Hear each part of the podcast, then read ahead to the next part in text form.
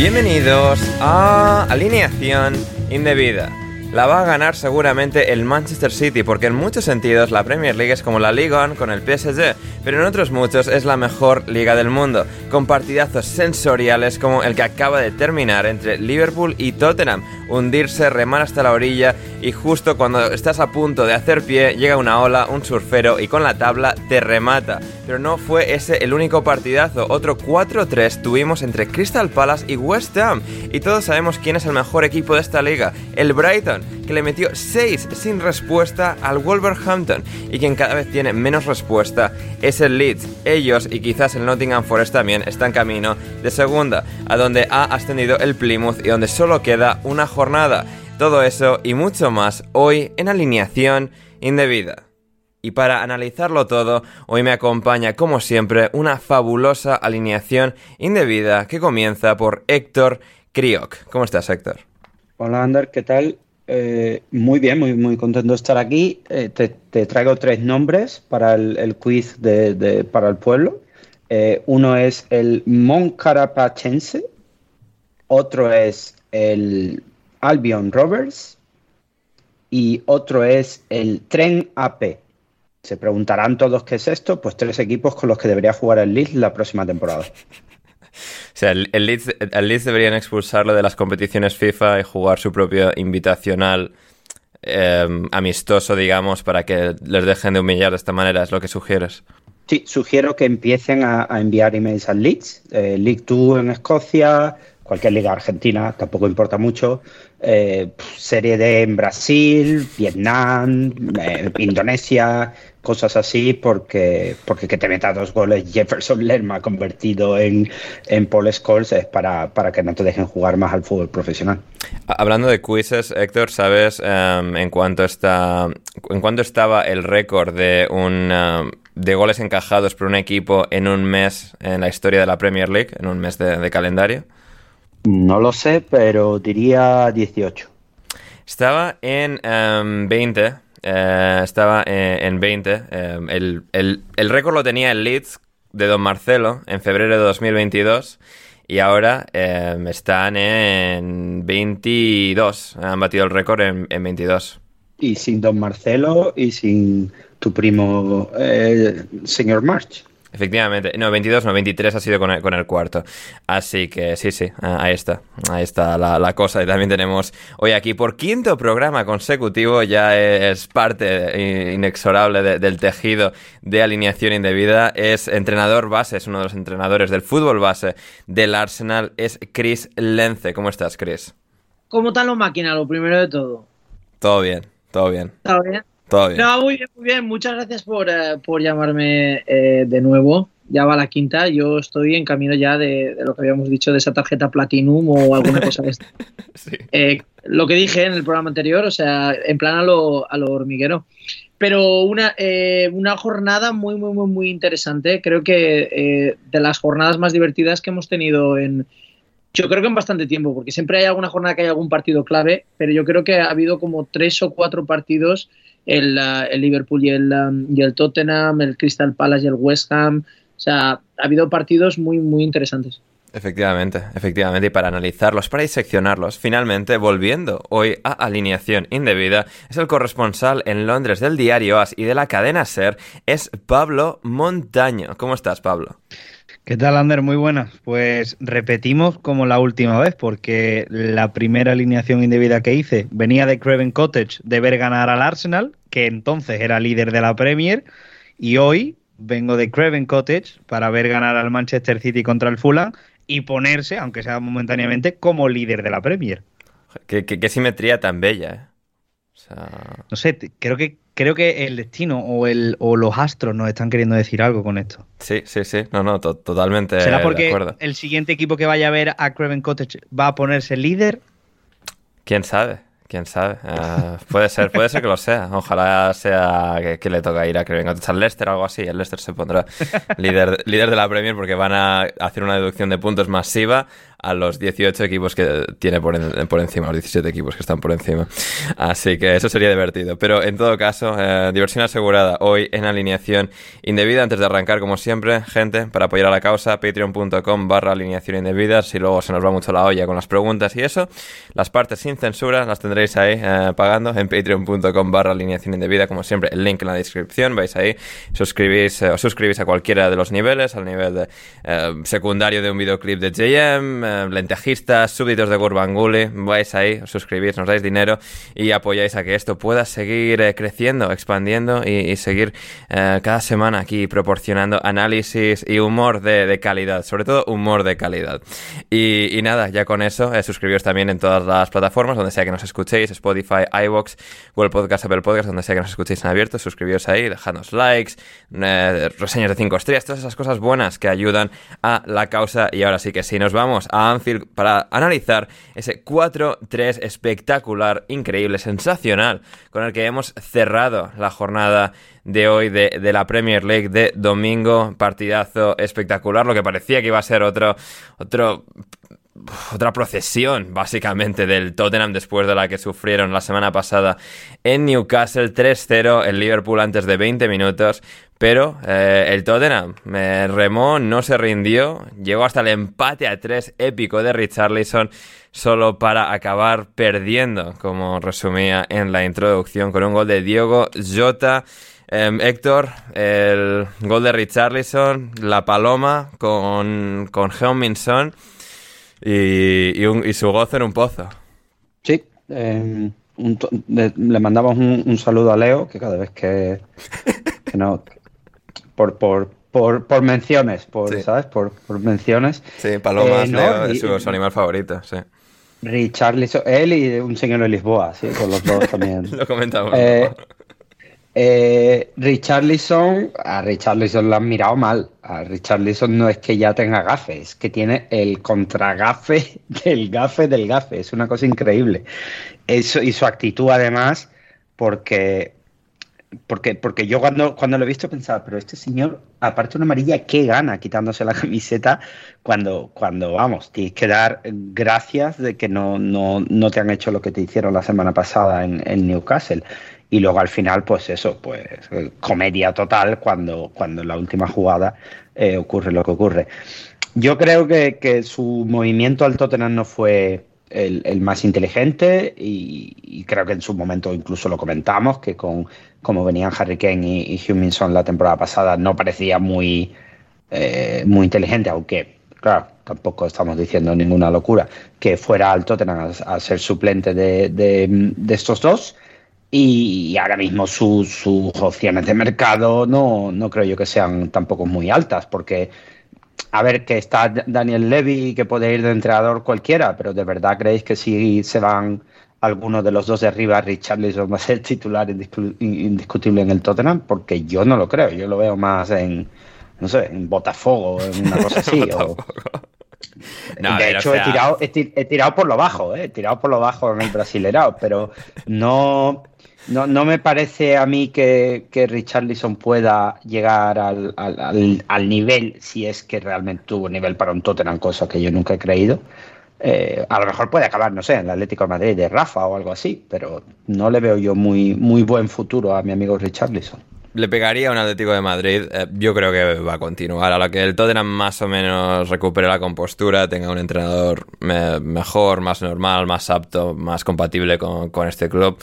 La temporada que viene, yo creo que Richarlison, bien conducido, eh, se le puede sacar partido, aunque no sea como, digamos, un reemplazo explícito de Harry Kane, sino en el rol que se suponía que iba a tener este año, que no ha tenido de, manera efectiva, más allá de, este gol eh, en el 3-3 que luego pues se ha, se ha bueno, se, ha, quedado en nada, ha, explotado eh, el sueño de, del Tottenham Chris, porque bueno, pues Lucas Moura ha dado uno de los pases atrás más fatídicos de, la temporada en, la Premier League y, Diogo Jota ha, marcado el gol para el éxtasis generalizado en, Anfield, el absoluto júbilo eh, en las gradas locales para, para llevarse el Liverpool ese triunfo que les habían arrancado en los instantes finales.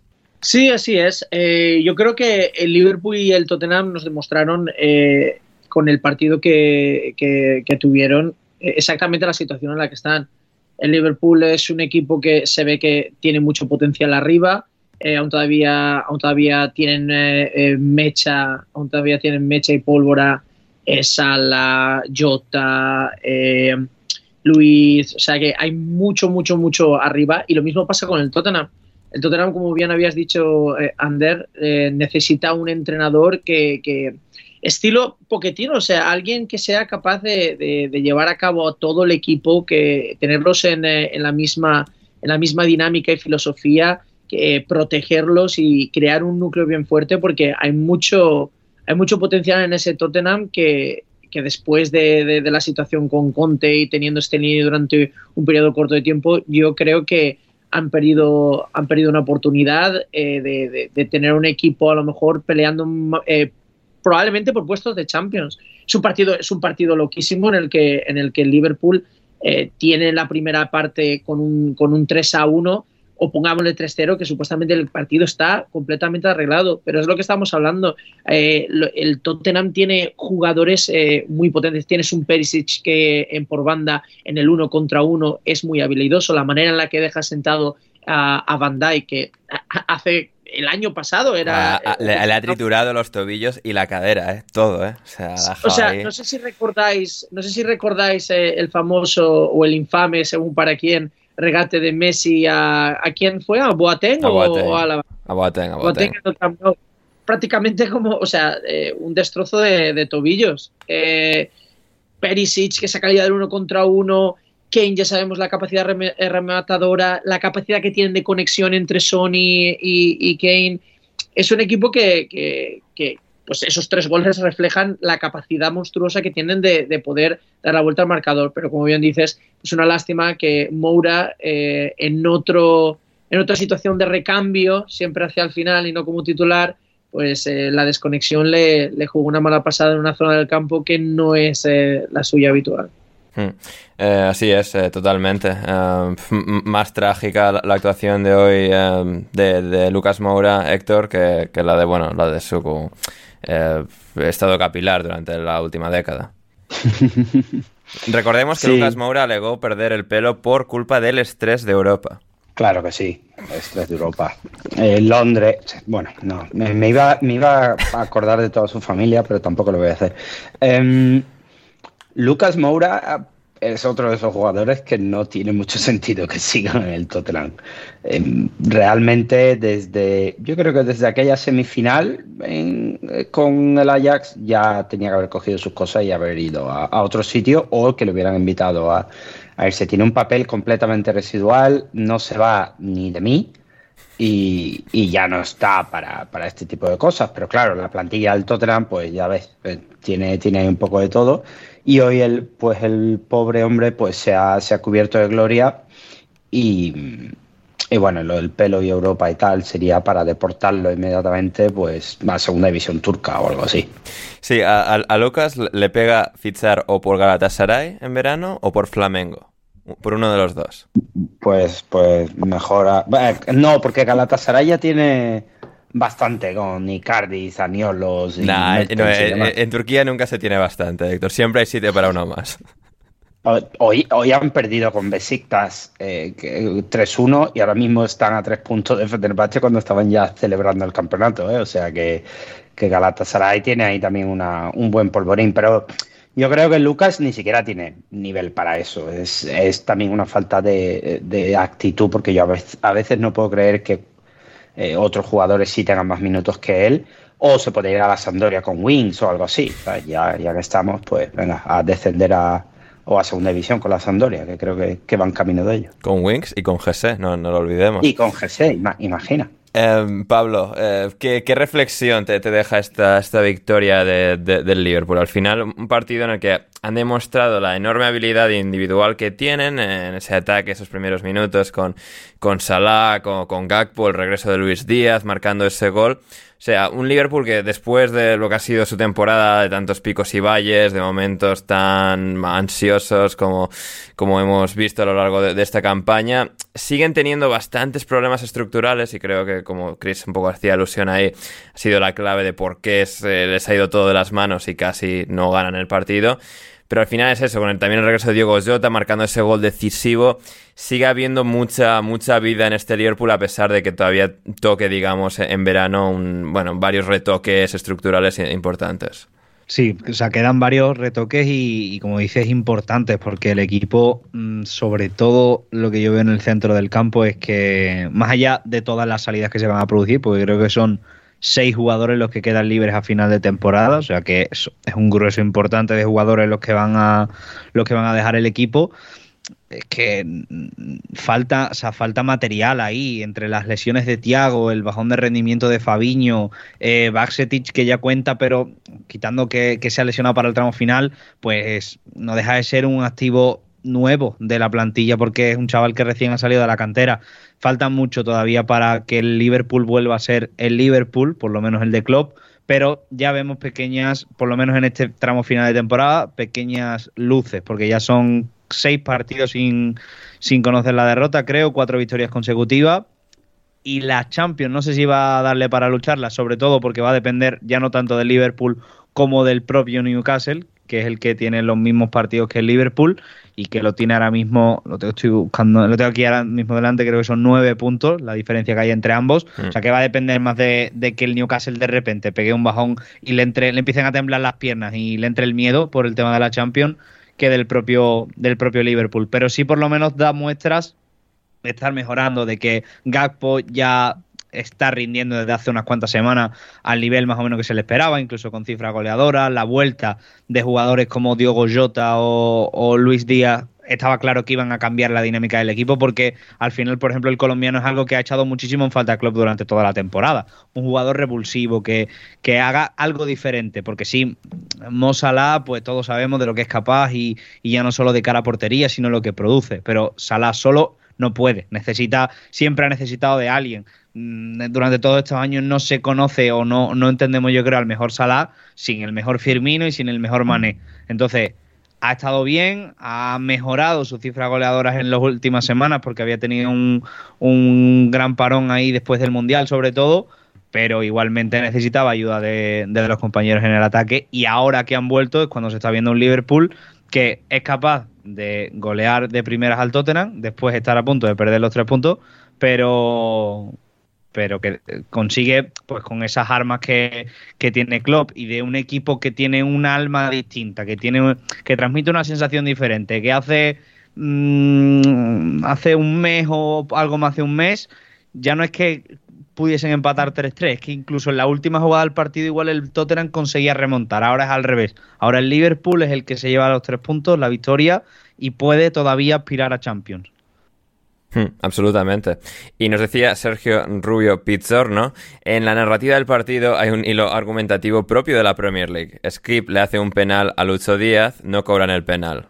Jota le da una patada en la cara a Skip, no expulsan a Jota, Jota marca el gol de la victoria en la última jugada del partido. Héctor, la, vida que, te lleva y te trae. A veces tal, a veces cual, y bueno, pues la vida que a veces te sale de cara a veces no. Lo, que, lo que habría sido esa realidad ¿eh? de que eh, un penalti y luego no expulsan al otro, tal, pero, pero no ha sido así. Bueno, si, si, si esto hubiera quedado 3-3, pues imagino que, que, no, no tendríamos tantos comentarios en, en esa dirección.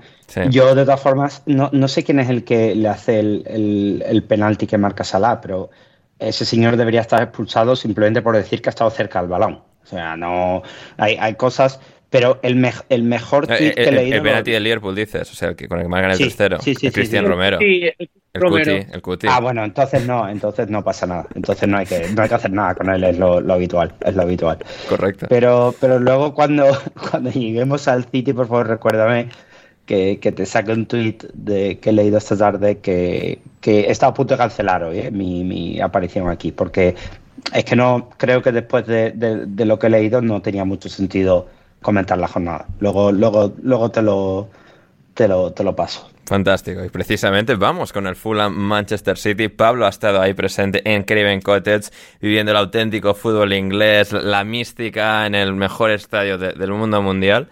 Y, ahí ha estado. Eh, el City, bueno, teniendo quizás sufrir un poquito más de lo debido con un resultado corto y ajustado, pero al final tres puntos que con, bueno, en este caso, un partido menos disputado todavía que el Arsenal les pone por delante en esa clasificación de eh, la Premier. Pablo, ¿cuáles han sido tus impresiones? ¿Cómo lo has vivido ahí con, ese, con esos aires del, del Támesis y, de Guardiola y de, y de fútbol champán?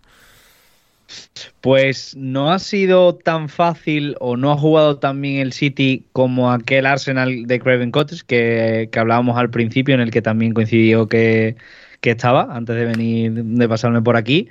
Pero al final este City es que tiene, tiene una cosa arriba. Bueno, tiene dos, porque hoy no solo ha aparecido el bicho de los 50 goles, porque Erling Haaland ha llegado hoy a los 50, igualado a a Andy Cole y a Alan Shearer eh, como máximos goleadores en una misma temporada. Le queda uno para superarlos.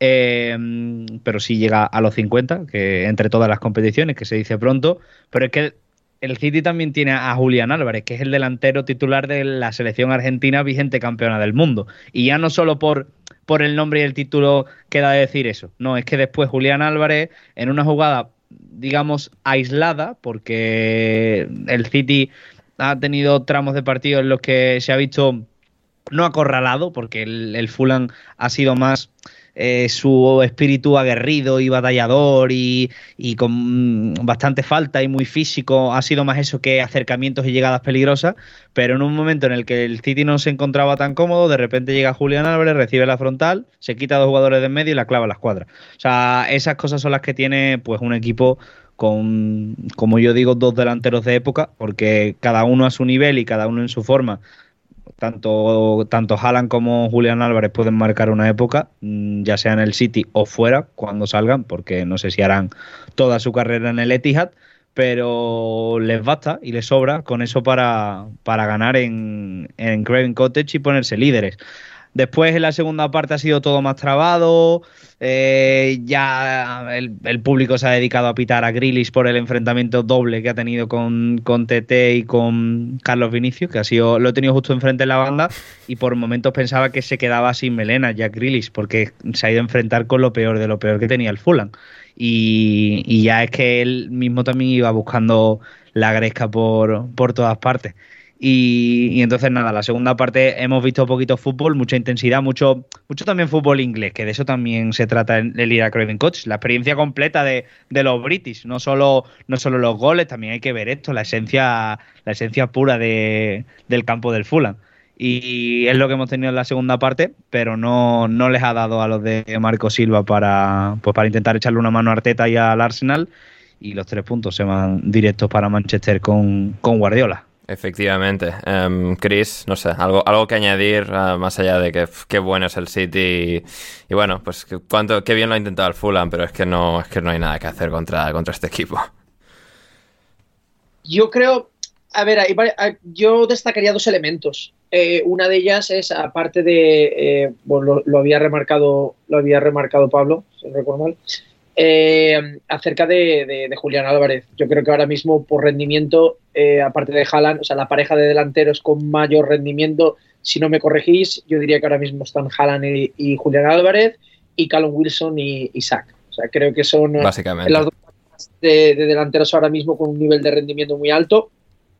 Como muy bien decíais, eh, es, ese plus, esa diferencia. Ya no es solo eh, los jugadores titulares, sino que perfectamente no cuentas o por, no sentirse bien, Kevin De Bruyne no juega, o Bernardo Silva no está, o Marez tampoco está, y tampoco le hace falta porque tiene jugadores como Julián Álvarez con ese hambre de, intentar marcar goles, de demostrar que, no los han llamado para ser un jugador más de comparsa, sino para eh, ganarse un puesto de alguna manera u otra. Esa es la clave número uno los jugadores de recambio están enchufadísimos.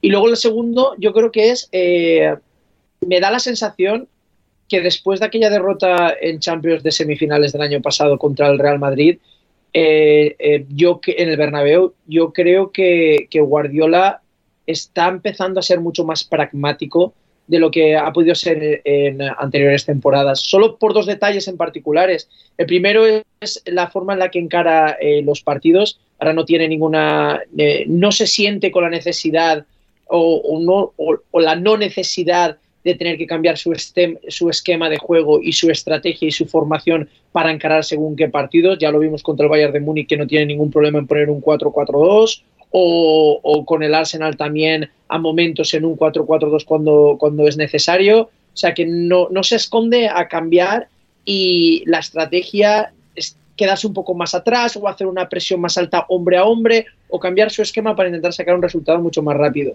Y ya lo último para destacar en cuanto a la estrategia yo diría eh, eh, que Guardiola entiende la situación en la que está, está al final de temporada, necesita resultados rápidos, da igual la belleza de ellos, y por eso, si nos fijamos en los últimos partidos, empieza muy rápido, con mucha presión, marcan los primeros goles y ya luego, después de todo eso, ya es un dominio y control del City en el que el equipo contrario tiene que ir a remolque e intentar de dar la vuelta al marcador. Yo creo que está siendo muy inteligente Guardiola a la hora de intentar no desgastar a los suyos tratar de tener una estrategia de finiquitar los partidos con una presión uh, alta y rápida o manejar el esquema, la estrategia según el equipo contrario para sacar, uh, para obtener goles lo antes posible y poder finiquitar los partidos y ya pensar en el siguiente y no acabar desgastado para un final de temporada en el que pueden conseguir un, triplete. Ah, fantásticamente remarcado. Em, la nota triste de este partido ha sido que Tim Rim, el capitán del Fulham, se ha tenido que marchar lesionado, se ha roto eh, el brazo y, se perderá el resto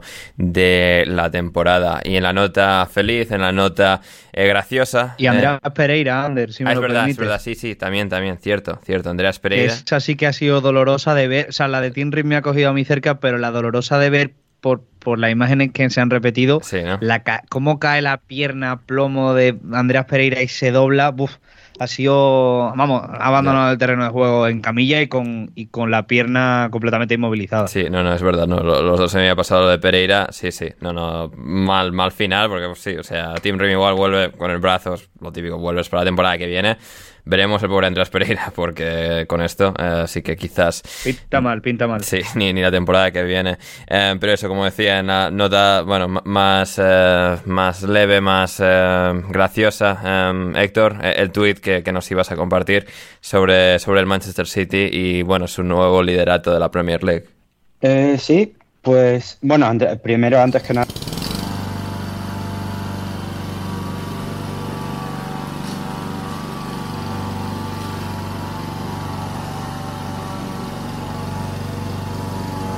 Esto, lo, esto, lo, o sea, corta césped y a Patreon, ¿eh, cabrón? Bueno, mm, vale, me parece bien, pero no podía dejar eh, escapar la oportunidad. Em, el tweet, el tweet que he pasado, que espero que, lo pases luego por lo menos a la gente de Discord. A la gente de Discord. Es de un, un señor que tiene una camiseta del Arsenal en, en su en su mm, avatar, con lo cual entiendo que, que, que es del Arsenal.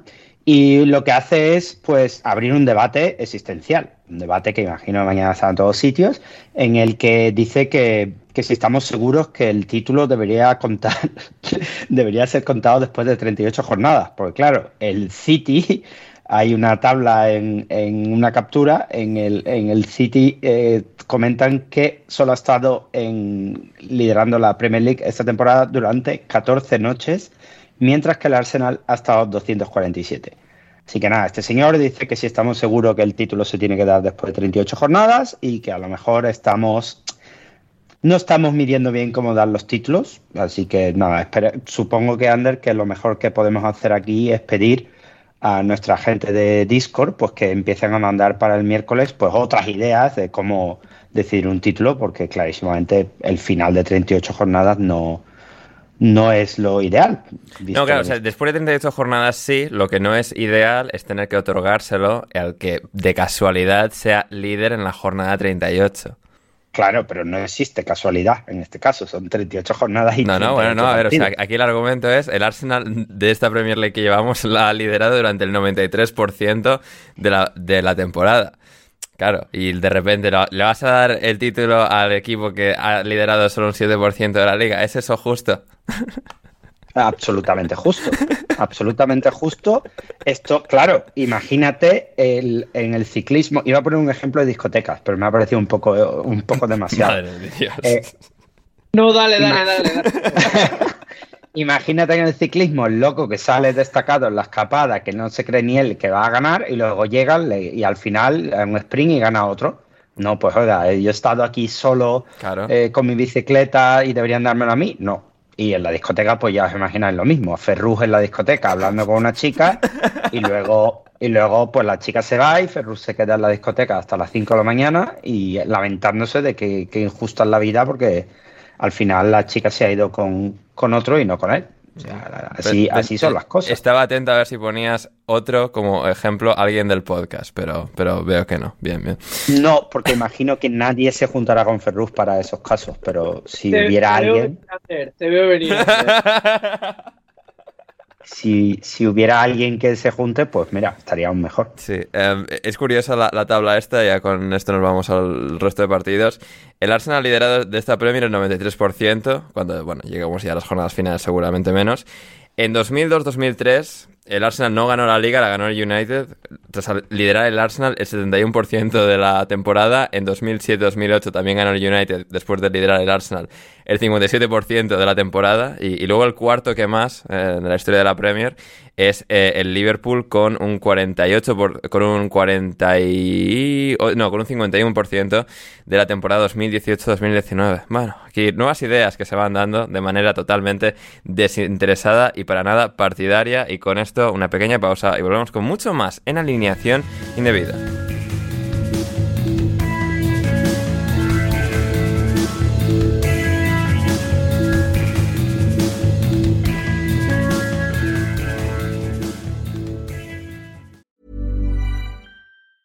Hey, I'm Ryan Reynolds. Recently, I asked Mint Mobile's legal team if big wireless companies are allowed to raise prices due to inflation. They said yes. And then when I asked if raising prices technically violates those onerous two-year contracts, they said, "What the f*** are you talking about? You insane Hollywood ass."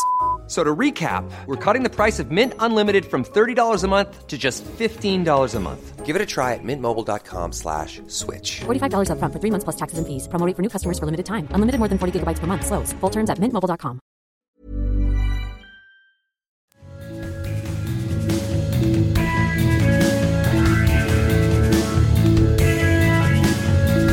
Newcastle 3, Southampton unos en James Park, una de las últimas balas que le quedaban al Southampton en la recámara, pero bueno, no sabían con quién están lidiando, el Newcastle, que para armas y balas y esas cosas, bueno, solo preguntar a, los dueños del Newcastle, y, por eso pues el Newcastle acabó teniendo muchas más balas que el Southampton y ganó el partido 3-1 eh, cómodamente, ampliamente, un equipo realmente fantástico, fantástico cómo está diseñado, cómo está ejecutado, eh, es la verdad un equipo que incluso cuando se le tuercen los partidos tiene la suficiente personalidad, carácter y capacidad táctica, estratégica para realmente acabar superando casi todos los retos que, se le presentan. Y mencionabas, Chris, eh, Julian Álvarez y Erling Haaland, y también a Alexander Isaac y a Callum Wilson. Y este partido ha sido una perfecta demostración de lo bien compaginados que están los dos y de cómo Alexander Isaac, también tras su gol el otro día en Goodison Park, en la paliza que le dieron al Everton, es una especie de Ronaldo Nazario, Thierry Henry, pero más, más delgado y alto, en versión sueca. O sea, espectacular actuación de Newcastle y de él y de, Wilson en particular. Sí, sí, correcto. Em, a ver, hay varios detalles en, eh, en cuanto al juego de, Newcastle, que es lo que hace que este año esté en la posición en la que esté como, como tercero, aunque esté un partido más, si no, si no recuerdo mal, Así es. Del, eh, que el Manchester United. Pero son varios elementos. Digamos, el, el Elemento número uno es que si comparamos los equipos de, mitad eh, para arriba de la tabla y de los de mitad para abajo de la tabla, los de mitad para abajo hay muchas imprecisiones en el pase, muchísimas imprecisiones. Luego lo tocaremos, pero hay que ver el partido de, Brighton contra el Wolverhampton. Una masterclass del Wolverhampton de perder balones, o sea, innecesarios. Pues eh, los equipos de baja tabla, digamos que es una repetición tras repetición de perder, eh, de perder pases. El Newcastle tiene una, tiene una capacidad para técnicamente ser superior por encima del resto de, equipos de, la Premier League. De hecho, te diría que a mí me parece que, quedar tercero sería una, una, posición, digamos, más lógica eh, por encima del Manchester United, donde ha tenido sus claros oscuros. Esa es una, esa, esa capacidad técnica que está por encima del resto de, los equipos de la Premier League, que ya le pone un punto por encima. Luego la segunda, yo diría que es, eh, que pasa un poco más de ser desapercibida, es Bruno Guimaraes. Eh, o sea, es un centrocampista que está en todos los lados.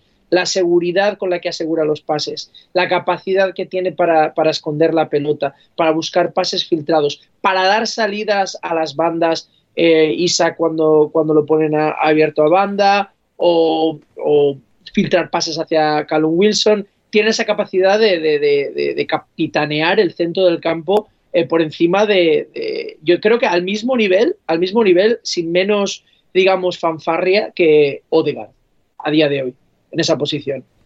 Y luego tenemos eh, la capacidad de, los dos delanteros. Eh, Isaac demostró, por ejemplo, contra el, Everton, esa jugada por banda que se va de tres con ese control eh, para dar un pase atrás para que marque su compañero, yo creo que, yo creo que fue algo espectacular eh, el nivel de rendimiento que tiene Isaac y Callum Wilson, que es el segundo partido que hace un doblete. O sea, da igual a quién pongas que ese equipo eh, está que, que, literalmente lo enchufa todo. Y encima hay un muy buen ambiente, hay una, hay una digamos, agresividad positiva a la hora de intentar agarrar el valor, ver irse arriba, jugadores que llegan a, bueno, a tres cuartos de campo y entran en el área en número. Es un equipo que, busca eh, pases al tercer hombre, al espacio, funcionan como un reloj, están muy bien trabajados por Eddie y son varios elementos que demuestran que su calidad técnica individual y como equipo está por encima de, la mayoría y en estos tramos finales se nota por el número de tiros a portería, por el número de goles que estamos encontrando en los últimos partidos y esa consistencia eh, total de, juego. Absolutamente, no, y claro, yo estaba viendo eh, el Bournemouth Leeds a la misma hora, he visto el resumen de este, que no había mirado los goles esperados, que han acabado sin penaltis en 4.38, o sea, la monstruosidad de partido que ha hecho el Newcastle, sobre todo en la segunda parte, o sea, es demencial. Por eso, por eso lo digo, o sea, tienen una capacidad para llegar, para llegar al área y, eso, o sea, 4,47 de, de, goles esperados, 22 tiros, 22 tiros, sí que es verdad que 5 a portería, pero bueno, tal y como está la gracia del fútbol, un disparo al larguero, porque creo que hubo como varios palos, no cuenta como disparos a portería. Exacto. O sea, cuenta como disparo. No, no, pero o sea, posiciones peligrosas de remate, aunque se te vayan, aunque se le vaya el cuello demasiado a uno al otro. No, no, es una cosa sensacional. Ocasiones generadas 17, ya con eso ya es que tampoco decir mucho más. espectacular. Eh, Pablo, tú sé que tienes cierta afinidad por el Southampton. Eh, bueno, eh, nuestro más sentido pésame. fue bonito mientras duró. ya no queda otra cosa que admitirlo. 10 años, bonitos en la Premier, que se acaban. bueno, hasta aquí hemos llegado. Han, sido preciosos y, hay que quedarse yo creo que con el camino y no con, y no con el, final, porque el final está siendo trágico. Además es que por mucho que intenten remar, porque yo creo que el Southampton lo ha intentado durante las últimas jornadas, sobre todo eso, desde la llegada de Rubén Sellés, el equipo ha mostrado otra cara, pero es que cuando no hay, no hay. Es que es lo que, lo que ha demostrado el equipo en este tiempo, que no hay. O sea, falta un delante. Bueno, que iba a empezar a enumerar cosas, pero, pero faltan tantas que yo creo que termino antes diciendo la, la que la que tiene ahora mismo el equipo. Y es que hay flaquea y hay y hay grietas por todas partes. Defensivamente eh, te pone 0-2 ganando en, en, el Emirates y que sí es el Arsenal que se está jugando la vida pero pero después de hacer una buena actuación defensiva al principio el equipo se cae de repente con, con fallos eh, hoy también empieza ganando y mm, al final pues te acaban pasando por encima, porque es lo que estabais comentando. El, Newcastle ya no solo se ha convertido en un equipo que domina el área defensiva, sino es que también domina la, domina la ofensiva, que es la clave de este Newcastle, que domina las dos áreas. Defensivamente tiene una roca, ya no solo en la portería, porque Nick Pope puede ser fácilmente el portero de la temporada, sino que tiene unos centrales y una defensa general, pues, de las más potentes de Europa, mm, diría en este momento, pero es que arriba tiene a la pareja goleadora, una de las más en forma también del continente. O sea, domina las dos áreas. Y si juegas con un equipo como el Southampton, que lleva yo que sé cuántas jornadas sin delantero, porque en el Emirates hoy también ha vuelto a repetirlo, la jornada anterior que fue contra. mm, o sea, la jornada Contra el anterior Bournemouth al.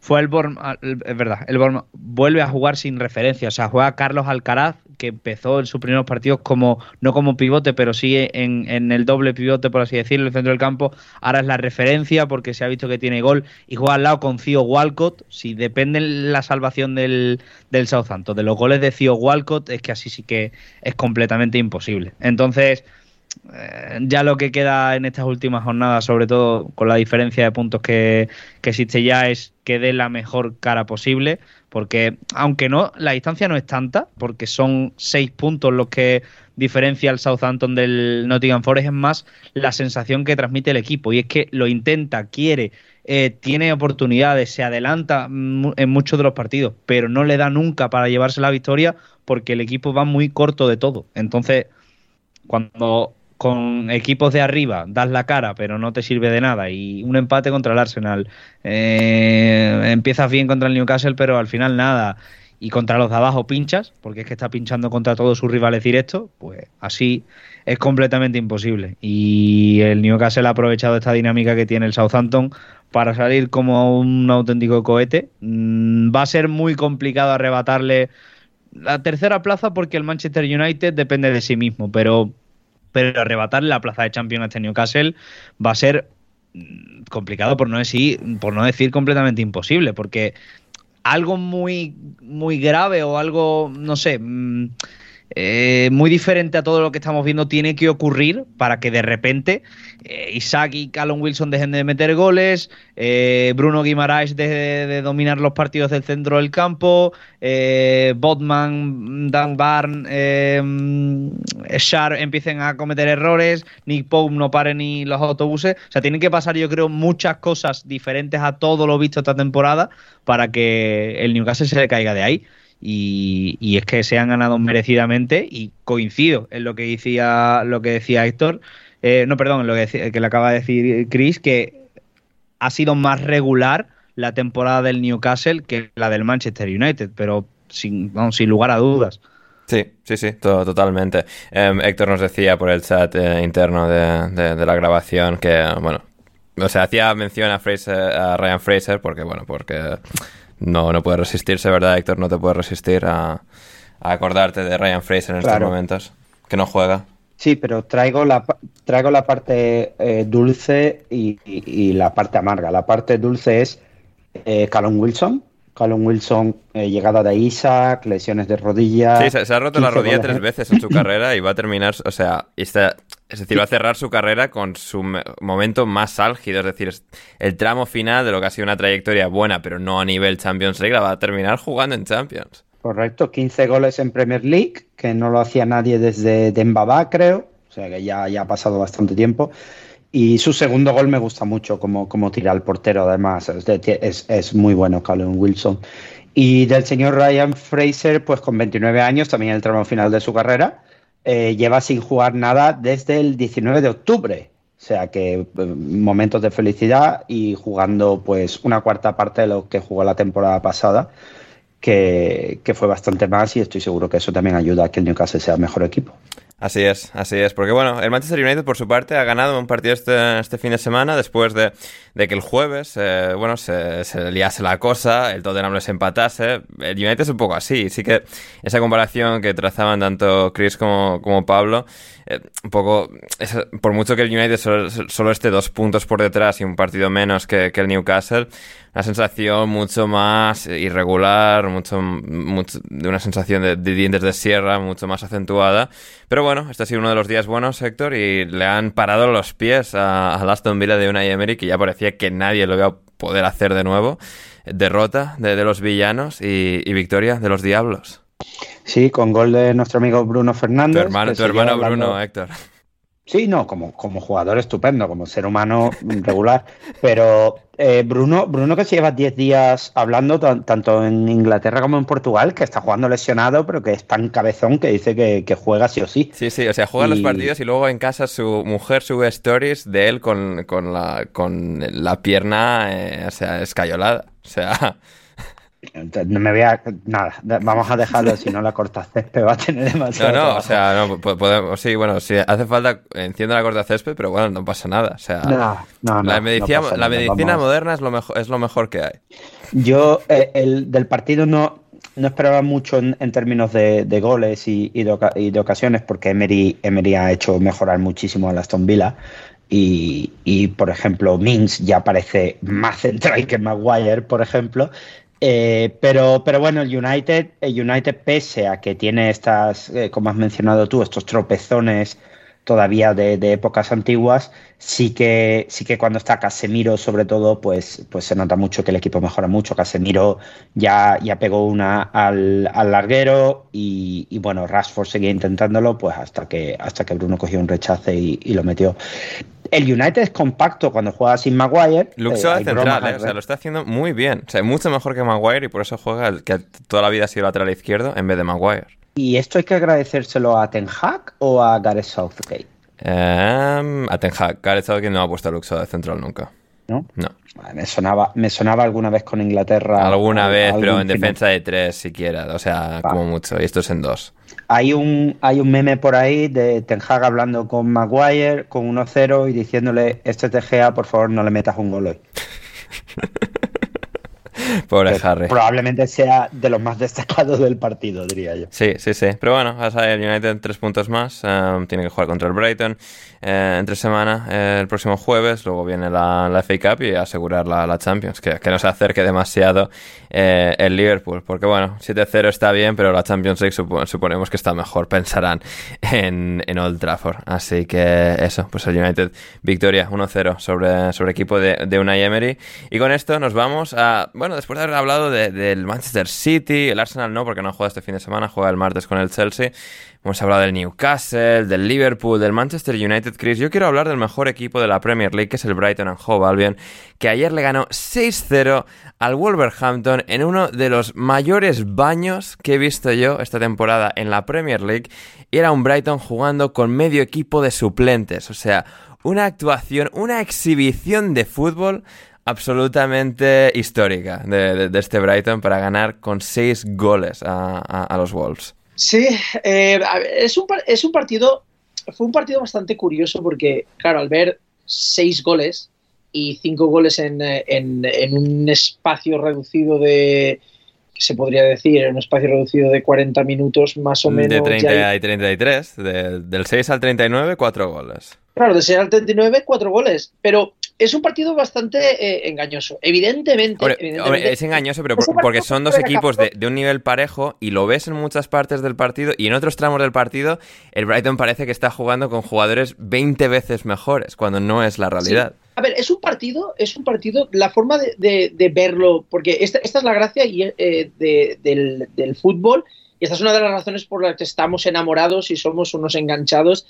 de esta droga llamada fútbol, que es el hecho de que lo que aparenta no necesariamente es lo que ha ocurrido. O sea, es un 6-0 que perfectamente podría haber acabado un 9-0, pero también es verdad que eh, el Wolverhampton, una vez en el minuto 26, ya habían metido 3 ya el equipo de Wolverhampton, ya el centro de campo, pierde la compostura completamente.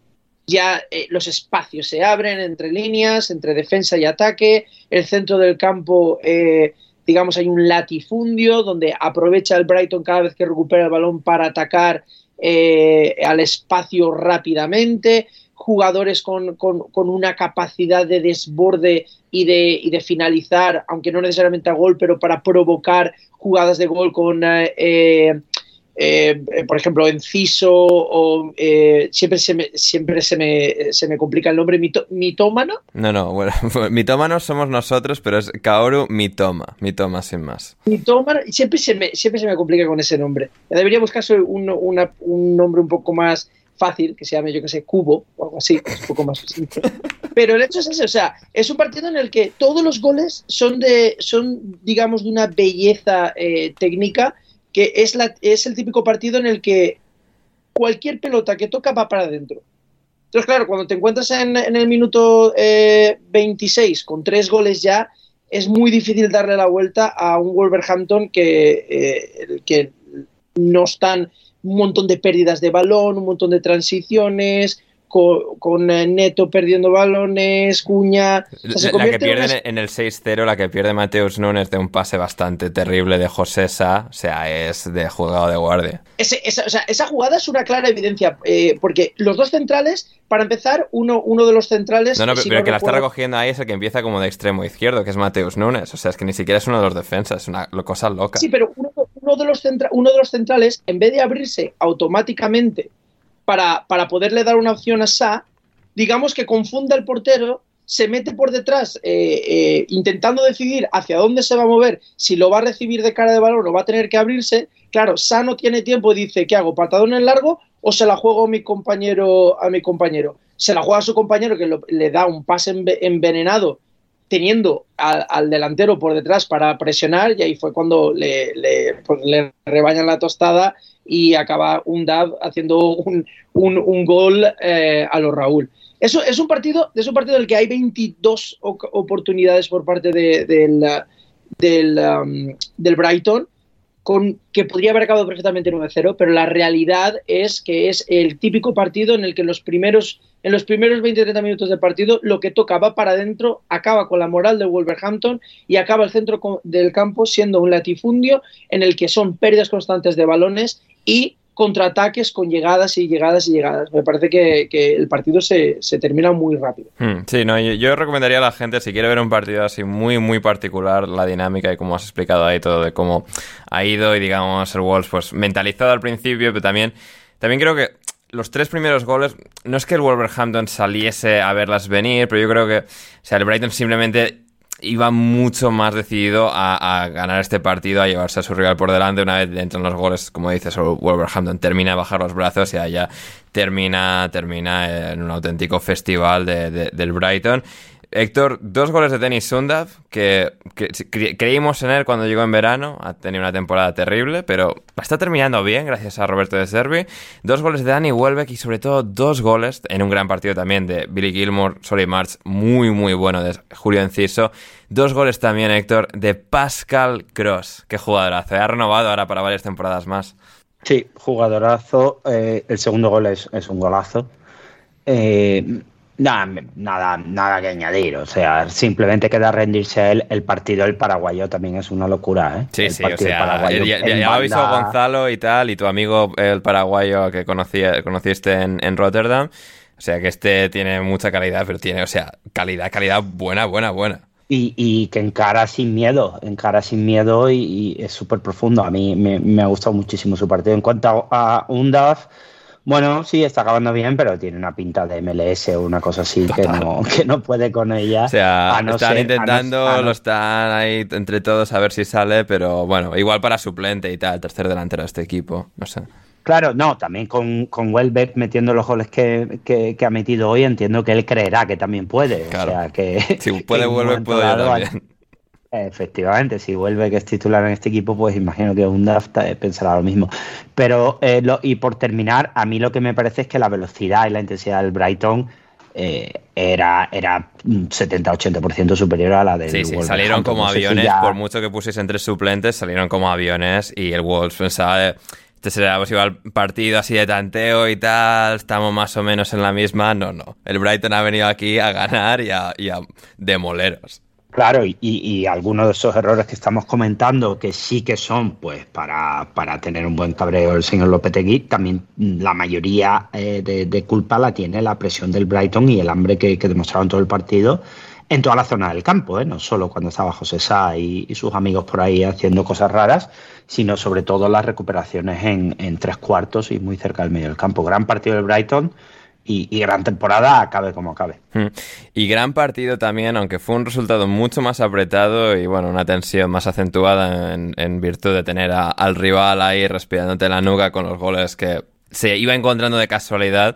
Porque la realidad, Pablo, es que el Crystal Palace, o sea, le dio un repaso también con todas las letras al West Ham, que no quedó en tanto como lo del Brighton Wolves, porque seguramente tampoco fue tanto, pero se acercó más a eso que a lo que indica un resultado de 4-3. O sea, Roy Hodgson tiene, no sé, tiene la pócima, mágica que hace que este Crystal Palace sea un equipo, o sea, de, Champions League cuando, cuando tienen a Roy ahí y, se enfrentan pues, a un West Ham de la vida. El problema del Crystal Palace fue el balón parado, porque por el, si no fuera porque, porque no saben defender los corners, el partido podría haberse ido incluso por encima de los cuatro goles a favor de los, de los Eagles. Yo quiero de lo que toma todas las noches Roy Hodgson para tener 75 años, mm, ser buen entrenador y, tener al, y hacer lo que hace con el Crystal Palace. Yo no me lo explico, porque el equipo estaba completamente muerto. Eh, las estrellas y mm, lo que hablamos mucho siempre del Crystal Palace de los jugones, con, con Wilfred Saja, con Everechi Etze, con Michael Olise, estaban, pues, Olise, eh, eh, Etze estaba incluso defenestrado en el banquillo con, con Vieira, el equipo empezaba ya a mirar a los puestos de descenso porque no ganaba un partido desde que Roy Hodgson era pequeño y eso es, eso es hace ya muchísimo tiempo. Y, mm, y de repente llega Roy Hodgson de vuelta, que, ya había sido. Yo no sé cómo van a despedirlo la próxima vez, porque ya lo han despedido en Selhurst Park. Y cuando quieran volver a echarlo, no sé qué van a, cómo van a hacer para despedirlo, porque más veces despedirlo en el mismo sitio donde lo has despedido, al final es como enterrar dos veces a un muerto. O sea, no sé qué van a hacer con Roy Hodgson cuando lo quieran echar definitivamente, si cerrarle la puerta de su casa o, no dejarle salir. Pero lo cierto es que mientras perdure, aún con 75 años, yo lo he dejado en el banquillo porque saca lo mejor y parece tener la clave y la tecla para, para hacer que brillen pues sus mejores futbolistas, que yo creo que es la clave de, de cualquier entrenador. Y vemos como en los últimos tres partidos o los últimos cuatro partidos, Everechi se ha marcado tres, cuatro goles. Eh, Michael Olise dio su novena asistencia de la temporada, o sea, ya está apuntando a, que los equipos del Big Six se lo van a repartir. Eh, Wilfred Saha ya parece que no va a renovar y que se va a ir a un equipo con mayores aspiraciones que el Crystal Palace. Y, el equipo pues va a terminar la temporada eh, vagando por la mitad de la tabla, pero con una sensación de que si llega a apretarse eh, las pilas antes de tiempo, Roy Hodgson llega antes de, lo que ha hecho en estos últimos seis partidos, creo que son, pues estarían muchísimo más tranquilos y no tendrían que haber pasado estos apuros. Pero el partido contra el West Ham es el fiel reflejo de que incluso a pesar de empezar perdiendo, tranquilidad absoluta, empezaron a jugar los buenos, eh, pase filtrado de Michael Olise, las definiciones de los Mm, de, los jugadores, el penalti provocado, o sea, juega muy bien este Crystal Palace cuando, cuando los buenos se ponen a, tocar el balón. Y el West Ham pues pues la otra cara de la moneda, un equipo que tiene una de cal y otra de arena, que, que ha mejorado últimamente con David Moyes en, en las últimas fechas, pero tiene cosas como las de Selhurst Park, que de repente se borran completamente y,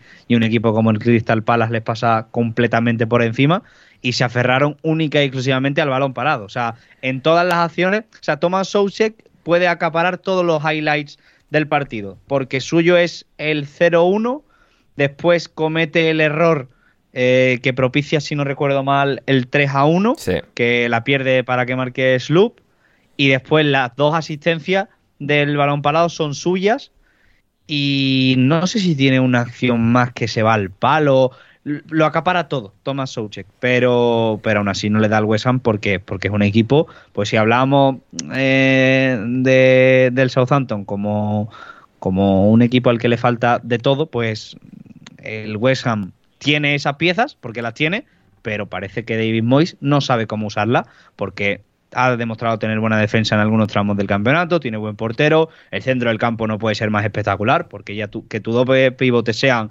Declan Rice y Lucas Paquetá, pocos equipos se pueden permitir tener un centro del campo como ese. Y arriba, pues ha tenido opciones y ha comprado delanteros para, pues para por lo menos no tener problemas. Pero aún así, no le da, porque algo ha pasado esta temporada en, en el London Stadium que al West Ham no le da.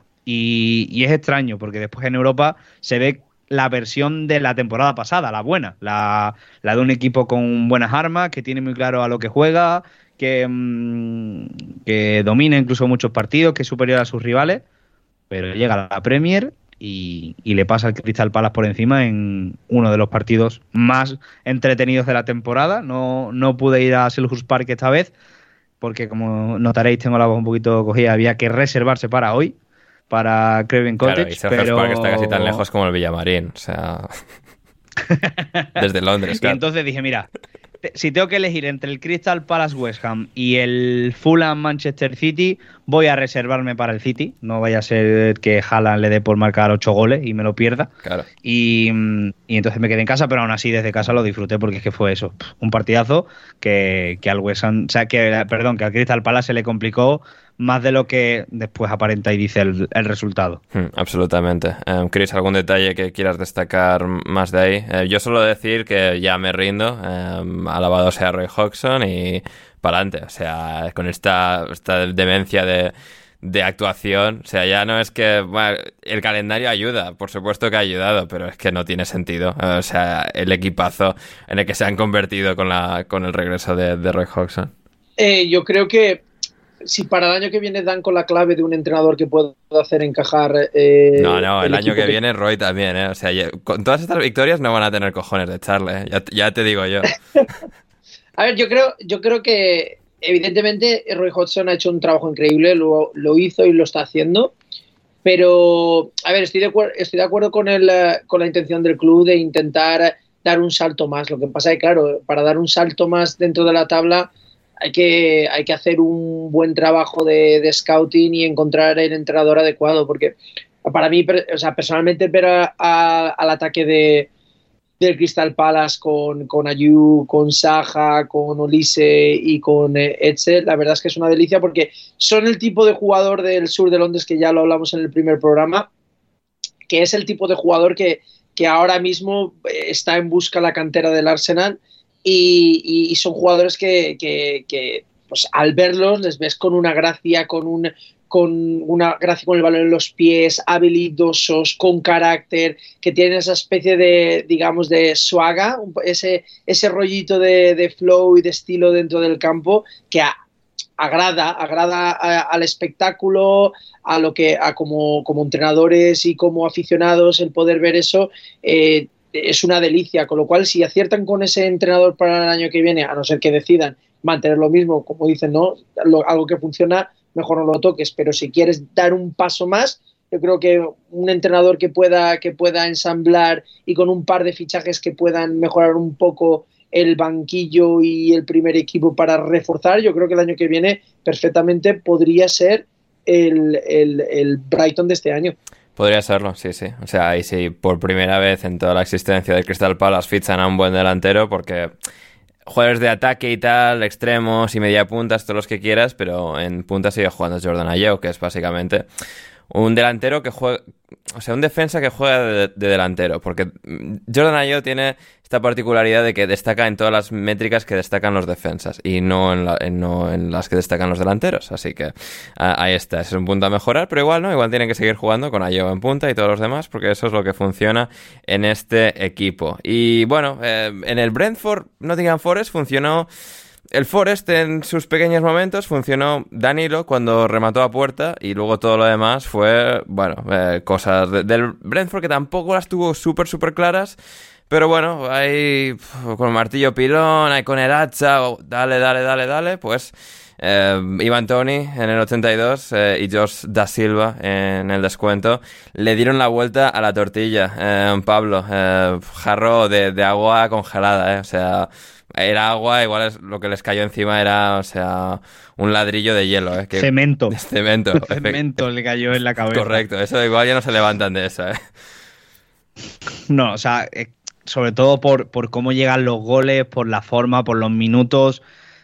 Es un equipo el Nottingham Forest que está luchando que, que, después de los 258 millones de fichajes que han hecho el, en los dos mercados de tanto de verano como de invierno se han repuesto y yo creo que han ha conseguido pues salvar la papeleta, todo lo contrario que, que al Chelsea, que con 200 mil millones de fichajes, pues no le ha ido nada bien. Obviamente la situación del Nottingham Forest es bastante peor que la del Chelsea, pero, pero está luchando y, y es de los equipos de abajo que transmite mmm, sensaciones de poder llegar a salvarse. No, no tantas como a lo mejor las del Barmouth, que yo creo que es el que mejor está defendiéndose y por eso tiene ya casi casi la salvación en la mano, pero me transmite mejores sensaciones que el Southampton, que, que el Leeds, que mmm, no sé si incluso que el Everton.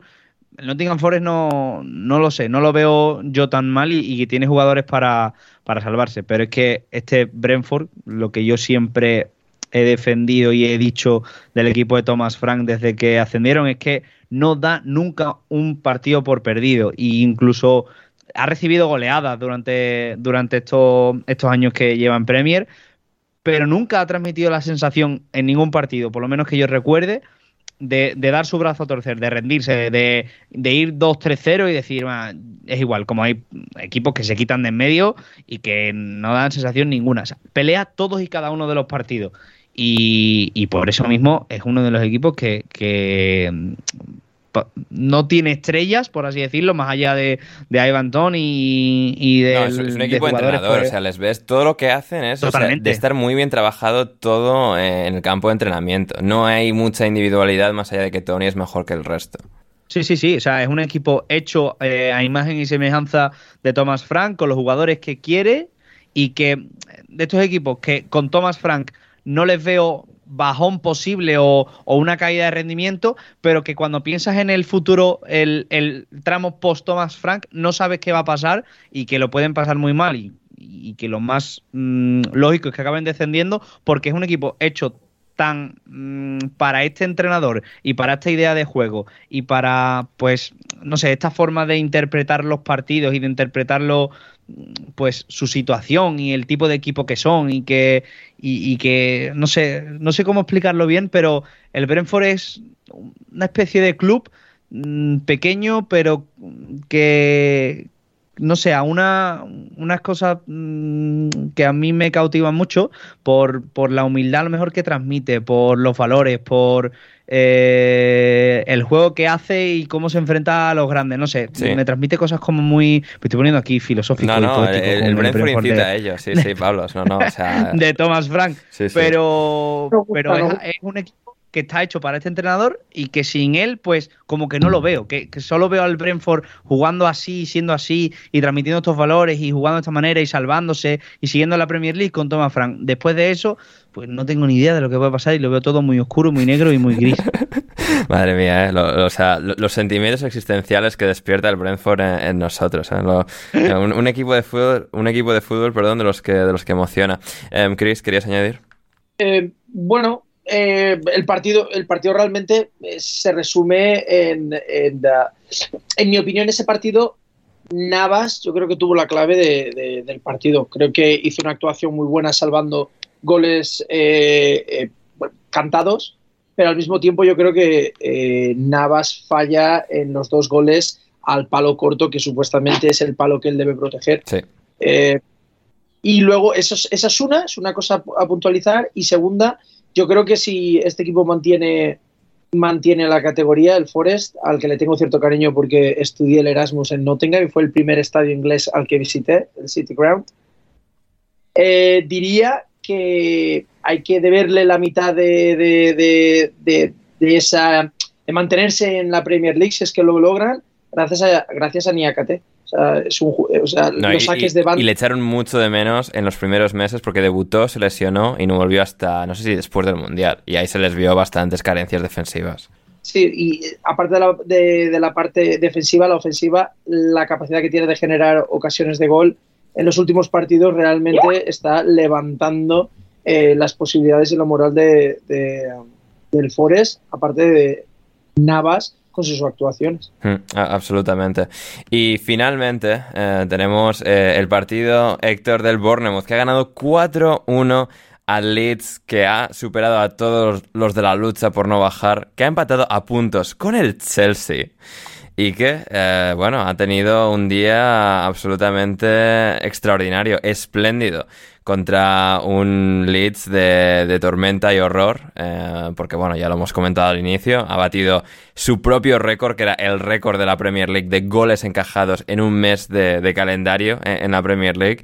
23 goles ha encajado en el mes de abril y, y el, bueno, ha terminado con los cuatro últimos del Brentford, dos de Jefferson Lerma, uno de, de Solanke y otro de, de Semeño. Sí, eh, no, no, no es momento de celebrar todavía, pero, pero casi. nueve, dependiendo del, del Leicester Everton de, de, mañana o de hoy, cuando si nos están escuchando el, el lunes. Eh, entre 9, entre 7, 9, 10 puntos con el descenso. No, no está confirmado, pero virtualmente muy mal lo tendría que hacer el equipo, que además está en una dinámica excelente. Cuatro victorias en los últimos cinco partidos. El Leeds yo creo, como siempre digo, que jugar contra el Leeds da un poco de, de, extra eh, brillanteja a ciertos equipos y, hoy es el caso. No Creo que la, victoria es abultada, pero se debe mucho a las deficiencias del Leeds, pese a que el Bournemouth eh, últimamente está jugando bastante bien y en casa también está cometiendo menos errores. Eh, gracias a Neto, que no sé cómo no ha matado a, a alguno de sus centrales en el día de hoy. Y, bueno, el equipo saca una victoria contundente, que además el, tema de, los goles, eh, viendo que... Golazos de Jefferson Lerma, ¿eh? Golazos. El, primero, el primero es un gol de Lerma disfrazado, o sea, Lerma disfrazado de Philip Billing, literalmente. Yo al iniciar, yo creía que se habían confundido, que, había sido Billing, pero no. El primer gol es un, gol de, de categoría, vamos, cómo pone el cuerpo y con el, con el interior lo pone al palo largo, yo no daba crédito. Y el segundo, yo he visto a Lerma tantísimas veces eh, pegarle a esos balones y mandarlo a Southampton que, me sorprendió mucho que, que el, el, rechace de ese córner así a, a, bote pronto la, metiera. Eh, buen partido de Solanke, aunque Solanke ha hecho buena temporada y ha metido bastantes goles, desespera bastante y, bueno, si el equipo se queda sí que hace falta apuntar un poco el tema de, de los centrales, ¿eh? porque si no es por neto, si no es por neto, ni, locos estaríamos donde estamos hoy en día. Y no hay que, por supuesto, olvidar el, trabajo de, de Gary O'Neill recuperando lo que Parker intentó destruir con todas sus fuerzas. Tavernier, que ha hecho una temporada increíble y que me extrañaría mucho que, que siguiera, porque cualquier equipo de Premier League que esté buscando a alguien por banda debería ir a por Tavernier y, Philip Billing y Senesi que, también han, hecho bastante buena temporada. No, no voy a olvidar a Lerma con sus goles de hoy, pero tampoco creo que, haya sido de los más destacados de la temporada. Y ahora, a ver si hay suerte y se gana el Chelsea. Y, les pasamos un poco la patata caliente, aunque ellos tienen dos partidos menos. Y, conseguimos ya eh, sellar un poco la, la permanencia. Así me, a ver si consigo ir a, a Bournemouth la, la próxima temporada a verlo jugar. Sí, em, en cuanto a Neto, cuando hagamos los programas de premios de la temporada y tal, no, no descarto darle el MVP de la Premier League 2022-2023 por delante de Haaland o de Gary y toda esta gente, ¿eh? No, no, no, sí, sí, sí, sí, sí, sí, sí, Pero, Héctor, escúchame, escúchame, o sea... Pero mejor portero, mejor portero a la Premier League y, y al Bournemouth le ha metido 64 goles. Por eso, ¿eh? por eso, no, no, sí, sí, pero la mayoría se ha metido a Travers y, siempre, y incluso cuando les meten un montón de goles, siempre es culpa de la defensa, o sea, es que transmite una seguridad el tío, o sea, que es capitán habiendo jugado pues que ha jugado 20 partidos con el Bournemouth este año, o sea, y acaba de llegar. Así que, bueno, ahí está. Su temporada, su temporada es impresionante y hoy e incluso saca una parada eh, con 3-1, creo, saca una parada increíble. Y a Lloyd Kelly, te prometo que no sé cómo no ha matado Lloyd Kelly, porque balón por arriba, balón que no sé dónde miraban, y de hecho de ahí viene el gol de Banford y han tenido un par de ellas más, porque el Bournemouth por arriba la verdad es que deja bastante que desear en defensa, luego en ataque no tan mal, pero, pero me, sorprendentemente muy mal. Quiero también, pese a que su partido de hoy no ha sido especialmente bueno, porque Lerma es quien, quien lo ha hecho muy bien, eh, estoy muy sorprendido con, con Rotwell. ¿eh? Yo no daba un santo euro por este señor, mm. porque todo lo que le había visto había sido un desastre, incluidos League Cups y demás.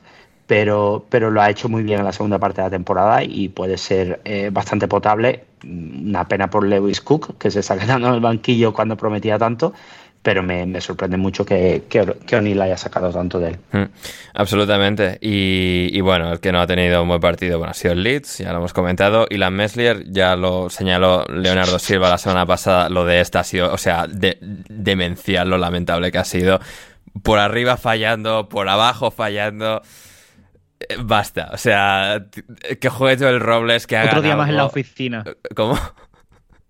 Otro día más en la oficina mala. Sí, sí, sí, Dios mío, ¿eh? O sea, lo de Island Messi es que no, no, no se puede defender ya. O sea, que juegue el Joel Robles, que saquen a alguien de la cantera, que, que, paren, que paren porque si no, no van a parar de entrar los goles. O sea, de un equipo que es terrible como el Leeds United, si encima tienen a este portero detrás de un equipo terrible, no, no, no hay forma, no, no va a haber forma, es que no puedes, cuando estás jugando la temporada, el descenso, el tramo final, que te metan 23 goles en un mes. O sea, llegué yo eh, a Inglaterra, les vi el primer partido de abril contra el Arsenal y luego, o sea, los cuatro primeros y luego han llegado 19 eh, goles más. Ha sido una, una cosa verdaderamente brutal la, la del Leeds United y, y a segunda que se van a ir, a no ser que Forest, eh, Leicester y Everton no puedan reaccionar ni, ni lo más mínimo, eh, porque es, eh, es, que, es que no, o sea, es terrible, absolutamente terrible. Nos apenamos por Javi Gracia porque ha tenido sus buenos momentos, sobre todo al principio cuando llegó, pero la forma en la que se ha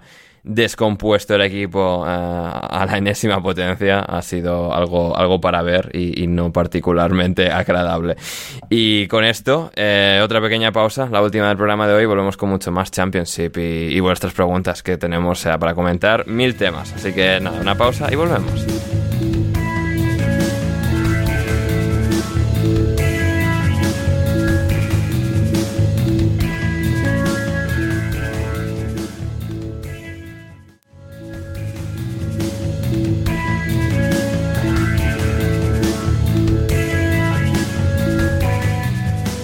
Estamos de vuelta en alineación indebida para comentar un montón de cosas más. Eh, Héctor, Championship. Eh, bueno, ya ascendió el Burnley como campeón, lo comentamos entre semana. El Sheffield United también entre semana ascendido matemáticamente. Y tenemos en el playoff al Luton, que bueno, todavía podría caer al cuarto puesto, pero bueno, tenemos entre tercero y cuarto a, Luton, que les quedan a Luton y Middlesbrough, que les quedan dos partidos a, a, los dos. Coventry quinto, le queda solo un partido. Millwall sexto, un partido también. Sunderland séptimo, un partido. West Brom octavo, un partido. Y noveno el Blackburn, al que le faltan dos partidos. Tiene 69 puntos el Coventry, 68 el Millwall, 66 el Sunderland, 66 el West Brom y 65 el Blackburn. Ahora mismo el máximo de puntos de estos cinco equipos eh, es Coventry 72, Millwall 71, el Sunderland 69, el West Brom 69 y el Blackburn por tener dos partidos 71. ¿Qué, ¿Qué, va a ocurrir aquí? Porque está, o sea, bueno, lo del Coventry, o sea, increíble, impresionante el mérito del Coventry, que, juega en el campo este que tienen, bueno, que alquilan en Coventry y tal, que el césped siempre es bastante terrible, eh, bueno, y que, institucionalmente son un caos. Están quintos, está ahí el Millwall que por fin podría entrar en, unos playoffs, eh, el Sunderland que podría eh, entrar a playoffs, ascender a la Premier, el West Brom de Carlos Corberán, el Blackburn de John Dal Thomason. ¿Qué, te dice tu bola de cristal? Que mañana eh, Van Holiday, no sé si para Chris también, a hay un Blackburn eh, Luton que, puede determinar aquí bastante las opciones de, del Blackpool y, y poner en problemas al Luton Town. Eh, sí, lo del Coventry tiene, tiene. Igual que hemos hablado alguna vez de, de Chuba Akpong, lo del, lo del delantero que tienen Gyökeres este, que yo no, la verdad no, no tengo controlado de dónde ha salido. Sueco, creo que es. Goles. ¿no? O sea, sí, sí. sí, pero no, no recuerdo de dónde vino realmente. No, no recuerdo diría, de dónde vino. Diría que lo, lo, capta el Brighton en Suecia. Ahora te lo confirmo, pero diría que fue ahí. Luego al Brighton, pues un poco, supongo, como Undab, no les terminó de convencer todavía joven, 24 años en este caso, lo ceden al Coventry, lo acaban traspasando al Coventry. Sí, sí, lo saca el Brighton en 2017, 2018 de la bro, del Broma Poicarna, del Broma Poicarna. Wow, bien bonito. Sí. Buen nombre. Nombrazo. Eh, no, pues, pues, a ver, yo, si me preguntas qué, qué, creo que va a pasar, mm, yo todo lo que sea mm, que el Sunderland no entre, y que el Millwall no entre, con lo cual me gustaría que el Blackburn entrara ahí. O sea, los, los más aburridos posibles, ¿no? Para que la gente no se emocione sí. con el Millwall y el Sunderland y tengamos la turra. Y no, y penaltis, y muchos penaltis. Luton, Boro, Coventry, Blackburn, todos en plan 1-1 penaltis y final también con penaltis y, y la, la, esencia del fútbol inglés. Eso es lo que, esto es todo lo que le pido a la vida. Claro, no, no, bien, bien, me, me gusta. Sí, sí, a ver, el Blackburn si, si gana ese partido al Luton va, va a adelantar a, los tres que tiene por delante. Bueno, no al Millwall. eh, bueno, al Millwall, no, al Millwall no por la diferencia de goles que la tiene bastante jodida el Blackburn con menos 3. El West está en más 7. El Sunderland en más 10. Millwall más 8. Coventry más 12. Hay varios, hay varias combinaciones eh, de la lotería de, números de- de- del cartón de bingo que, que, bueno, pueden ser interesantes en esa jornada final. Por ejemplo, si el Sunderland gana, el Millwall empata, el Sunderland se adelantaría, adelantaría al, al Millwall, el Coventry podría perder todavía. Y, si pierde el Coventry sería adelantado por el Sunderland, pero no por el Millwall, a no ser que pierda por un montón de goles. Y luego pues hay que ver qué hace eh, el Blackburn para subir ahí. Eh, por abajo han... des- En la- Sí. En la última jornada, Millwall, Blackburn, Boro, Coventry y Preston Sunderland. Eh, ah, sí, ah, claro, lo- los duelos, claro, los duelos directos, porque tenemos, como decías, el Blackburn Luton, que estaba aplazado, que juegan hoy lunes por la mañana, cuando la gente esté escuchando esto. Y luego en la última jornada, eh, efectivamente, tenemos ahí eh, el West Brom que juega en el Swansea, Preston Sunderland, Blackburn Millwall. Ostras, es verdad que es Blackburn Millwall duelo directo. Ostras, guapo eso, ¿eh? Sí, sí, va a estar bien. Sí, eh, Va a estar bien. Lo que ocurre con el Blackburn, Sí. hace- eh, lo podemos mirar si, si no se meten, pero recuerdas que a principio de temporada, cuando iban segundos, eh, tenían en plan expected goals Sí. 0,8. sí, sí, llevaban en plan, tendría que estar colistas y llevan líderes, sí, sí. Exacto, sí. Pues eso habría que mirarlo porque con, 47, con 47 goles a favor y 50 en contra, no creo yo que tengan muy buenos números esta temporada. No, sí, o sea, la diferencia de goles de los equipos te suele también indicar esto bastante bien. Tienen menos tres. O sea, Mm. por lo que sea, eh, ha sido una temporada en la que han explotado los márgenes, eh, las ganancias marginales. Y no, no, jornada en la, la última. Eh, Pablo, ¿vas a ir a- al Millwall Blackburn a, a ver cómo se cuece en la última jornada? Pues me gustaría, sobre todo porque vi- vivo en el barrio de, de Millwall. O sea, la gente por donde yo estoy viviendo ahora es del Millwall. Tengo el estadio, tengo de Den a 20 minutos. Todavía no he podido ir para deleitarme con el fútbol champán del Millwall en Den. Pero, pero lo, lo estoy siguiendo, yo creo que es el equipo que estoy siguiendo más, más de cerca por eso, por la cercanía de, mm, eh, de tenerlo al lado de casa. Sí, por si vas andando por la calle y de repente antes- sale un balón disparado del estadio y te da en la cabeza. O sea, hay que ir atento a esas cosas. Hay que tener mucho cuidado. Sí. También para no vestir ninguna camiseta del West Ham. También. Si salgo un día a hacer deporte por la calle y eso, por tener cuidado Sí. con, con las camisetas que me pongo. Ya me pasó incluso con una del Sheffield, que me, sal- me saltó alguien del Barley eh, hace un par de semanas. O sea que imagínate el cuidado que hay que tener con una del West Ham en, en el barrio donde vivo. Sí, sí. Eh, Chris, ¿ibas a decir? No, decía que me imagino que Pablo estará disfrutando de eso de fútbol champán. Sí, sí. De la vida champán, o sea, ese barrio tiene que ser fantasía pura. Así que, Espectacular. Espectacular. sí, sí, pues ahí está la cosa en Champions y eso por abajo. em, una cosa curiosa de que había partidos aplazados y no. El Blackpool, vigésimo tercero, descendió antes que el Wigan, que tenía un partido menos, que estaba vigésimo cuarto. Y ya han descendido ambos, tanto Blackpool como Wigan. Y a ver, quedan por jugar todavía em, Huddersfield y Rotherham, partidos aplazados que tienen. Y, em, y, y- y, claro, juegan, tienen que jugar todavía antes de la jornada final, que va a ser el próximo lunes 8 de mayo. Y ahí va- vamos a ver quiénes quedan eh, con vida o no. Puede llegar ya eh, todo finiquitado, porque el Reading ahora mismo está con 44 puntos. Le queda un partido por jugar. Está a dos puntos del Rotherham y a tres del Huddersfield. Si tanto Huddersfield como Rotherham pierden eh, en los dos partidos que les quedan por jugar, que tienen aplazados, el Reading llegará con la posibilidad de superar a ambos eh, en esa jornada última. En esa jornada última pero eh, de sumar tanto Huddersfield como Rotherham lo tendrá prácticamente imposible. Si el Huddersfield suma, se acabó, y si el Rotherham suma un punto, virtualmente también ya tendría que salvar demasiados goles el, eh, el Reading en la última jornada contra el propio Huddersfield. Es verdad que juegan Huddersfield-Reading, o sea, aquí la cosa es que el Huddersfield pierde el partido en- entre medias y llega a la última jornada Reading Huddersfield, el que gana se salva y si empatan se salva el Huddersfield. Así que ahí va a estar esa última jornada de, de Championship. De League One ha subido el Plymouth, eh, el Ipswich, ya confirmado. Héctor tenía pasta metida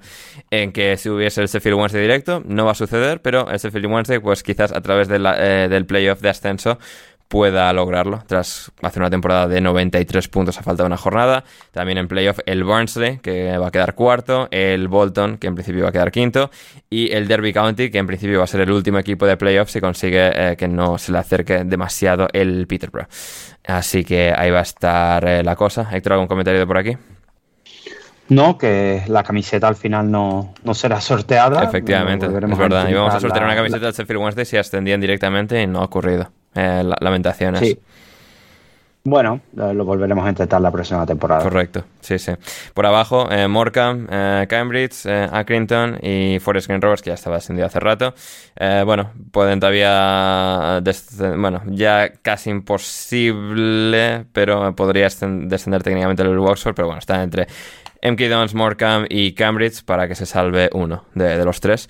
Y en League 2, para rematar, Leighton Orient, que ya está en tercera división, el Stevenage también, y el Northampton está a un punto, eh, bueno, dos puntos de, sellarlo en la última jornada con el playoff para Stockport, Stockport Carlisle, Salford, Bradford, de Mark Hughes, el, Bradford, y, hasta ahí, sí. El Mansfield ya lo tiene casi, bueno, podría ganar y perder eh, Bradford, Salford, a Bradford le quedan dos partidos, lo tiene bastante bien Mark Hughes y bajaron ya eh, la semana pasada Harlepool y, y Rochdale y, esto, ya eso son eh, el repaso de las divisiones inferiores esta semana sin Rafa Pastrana pero con vuestros amigos indebidos igualmente eh, aquí en alineación indebida y vamos con las preguntas de nuestra querida audiencia a continuación en el programa de, hoy empezando por Lobato. para todos, ¿se invitará a la madre de, de Chris al podcast? Héctor, ¿se invitaremos a su madre? Mm, habría que preguntarle más a Chris qué, opina él. Sí, a ver, a ver, Chris. a favor. Sí, Chris, a ver, tu madre, ¿tiene opiniones, eh, opiniones eh, de fútbol? ¿Tiene opiniones de Premier? ¿Tiene opinión formada sobre, sobre Crystal Palace? A ver, eh, después de una conversación interna que tuve con mi madre, que se ve que se zampa todos los programas, como buena madre que quiera a su hijo, pues conociéndola seguro que se apunta a un bombardeo. O sea, mi madre, mi madre y yo hemos ido varias veces de, vacaciones y en una de ellas en Nueva York estuvimos de, nos pusimos de Jagger Bombs. Hostia. Eh, pero, pero como dirían, eh, como dirían, ¿no? La gente mayor, nos pusimos piripis. Entonces sí, se apunta a un bombardeo, te digo. cuando escuche esto va a decir, ¡ay, yo sí! Ella diría, ¡ay, yo sí! Me estará escuchando mi imitación sobre ella, ¡ay, yo sí! Yo me apunto. Porque una de las cosas que me critica es que no digo nada bueno de ella que mi padre lo digo todo bueno, pero de mi madre nada. Que sí, mamá, que eres muy guapa y muy interesante. Ojo, eh. Ojo, ojo, no, estudiemos esa posibilidad, eh. Ojo, que la, vida da muchas vueltas y quizás necesitemos un invitado um, un día tonto de estos. Se apunta, eh. Bueno saberlo. Em, Héctor, opiniones de los partidos amañados en la primera división del fútbol brasileño y por qué no deberíamos eh, sorprendernos. Eh, me, suena, me suena que de esto ya hablamos, ¿eh? Ya, pero eh, se habrán mañana más partidos todavía. De aquí no, no, es, es, es, final, de, final de la temporada pasada. Eh, hay, hay historias con tarjetas amarillas y cosas raras en, en apuestas. Bien. bueno, no, no me sorprende. Vamos a ver cualquiera que sepa un poco cómo se hacen las cosas en Brasil en general, pues tampoco se va a sorprender mucho, la verdad. Eh, sí que es cierto, y no olvidemos una cosa, que hay una casa de apuestas que mm, creo que patrocina directamente, no sé si es la Copa, o, o sea, que están metidos en todo el, meollo. No pasará nada, no creo que, que pase nada, eh, nada así raro, no me sorprendería mucho. Es una lástima, es una lástima que una competición donde haya una persona que se llame Wagner Law, con mucho amor, haya este tipo de, situaciones. Bueno, pero está, está en segunda división, con lo cual, y aparte, bueno, que no creo yo que, a Wagner le, importe mucho, ahora que ya no lleva trenzas, pues tiene un poco más de levedad para estas cosas. Pero, no, pero es un, a ver, yo, esto es un programa que Ander siempre quiere hacer, yo no creo que que el, problema real sea las apuestas o no. El problema es la corrupción en el fútbol, sea de la forma en la que sea. Y, en, Brasil ya hubo, eh, en su momento ya ha habido cosas raras. Lo que pasa es que, claro, hasta qué punto la, la, justicia o los que están a cargo están interesados en, investigar o no investigar. Así que, bueno, no, no dudo, dudo mucho que pase nada porque aparte eran partidos más o menos intrascendentes y amarillas y corners y, cosas así raras que, que imagino que lo único que servirán es para intentar y subrayo, intentar acabar con ciertas organizaciones criminales que andan detrás de estas cosas. Ah, fantástica. Yo solo digo Fantástica Héctor, for. Héctor for President. Sí, eh, Héctor for President, efectivamente. Eh, una, pena que, o sea, que, no le interese, pero o sea, le, vendría bien al mundo. Eh, para mi pregunta, el Lobato, André, ¿podemos eh, decir de la qué podemos decir de la decepción? No, podemos decir de, de la decepción de hoy del Nano es por culpa de que Taylor Swift lo ha dejado sin energía o ponemos otro pretexto. Eh, ponemos otro pretexto. No sé, o sea, he visto ahora que está tiene una especie de beef con Lobato, eh, con, o sea, Antonio Lobato, el comentarista de toda la vida de, de la Fórmula 1 en España. No sé, o sea, muy extraño. O sea, y, y, bueno, la entrevista que ha dado, o sea, es muy de. Sí, ah, eh, jaja, el nano, ah, qué risas, tal, hay como, o sea, le ríe las gracias a- al alonsismo en Twitter. Alonso también, o sea, da mucha pereza como persona, ¿eh? Como, peros, como persona, competidor. Y, o sea, la entrevista esa, no sé, post carrera ha sido muy extraña, muy desconcertante. Em, eh, nos pregunta. nos pregunta Esteban para Héctor: ¿Crees que las casas de apuestas, otra vez del tema, se van a llevar un disgusto con los resultados de Eurovisión o ellos siempre ganan? Eh, uf, a ver, no he mirado nada de esto porque Eurovisión mm, no, es que no sé ni cuándo es, la verdad. Eh, en tres semanas, pero, creo. Pero bueno, normalmente, y creo que lo podemos resumir así, las casas de apuestas siempre ganan porque lo que hacen es que en cualquier evento deportivo se supone que tienes que tener una probabilidad del 100% y ellos lo que te venden es una probabilidad del 120%, con lo cual estás ya 20% por detrás. Entonces, matemáticamente, ellos siempre ganan, igual que de lista. pues cuando la, cuando la gente va a la ruleta o cuando Neymar pierde un millón de euros jugando a la ruleta un evento patrocinado, pues simplemente son las matemáticas dándote un bofetón en la cara. Correcto, correcto. Em, a ver, para Pablo, ¿crees en la victoria número 33 de- del Nano? Eh, ¿Eres alonsista, Pablo? Mm, no sé cómo puede sentar esto, pero no soy, al- no soy alonsista Sí. porque no sigo la Fórmula Bien, 1. eh, persona de bien, o sea, realmente, o sea, esto es persona de bien, Pablo. ¿eh? Lo comentamos porque es parte de la cultura pasa. popular, pero no te creas que lo hacemos con entusiasmo.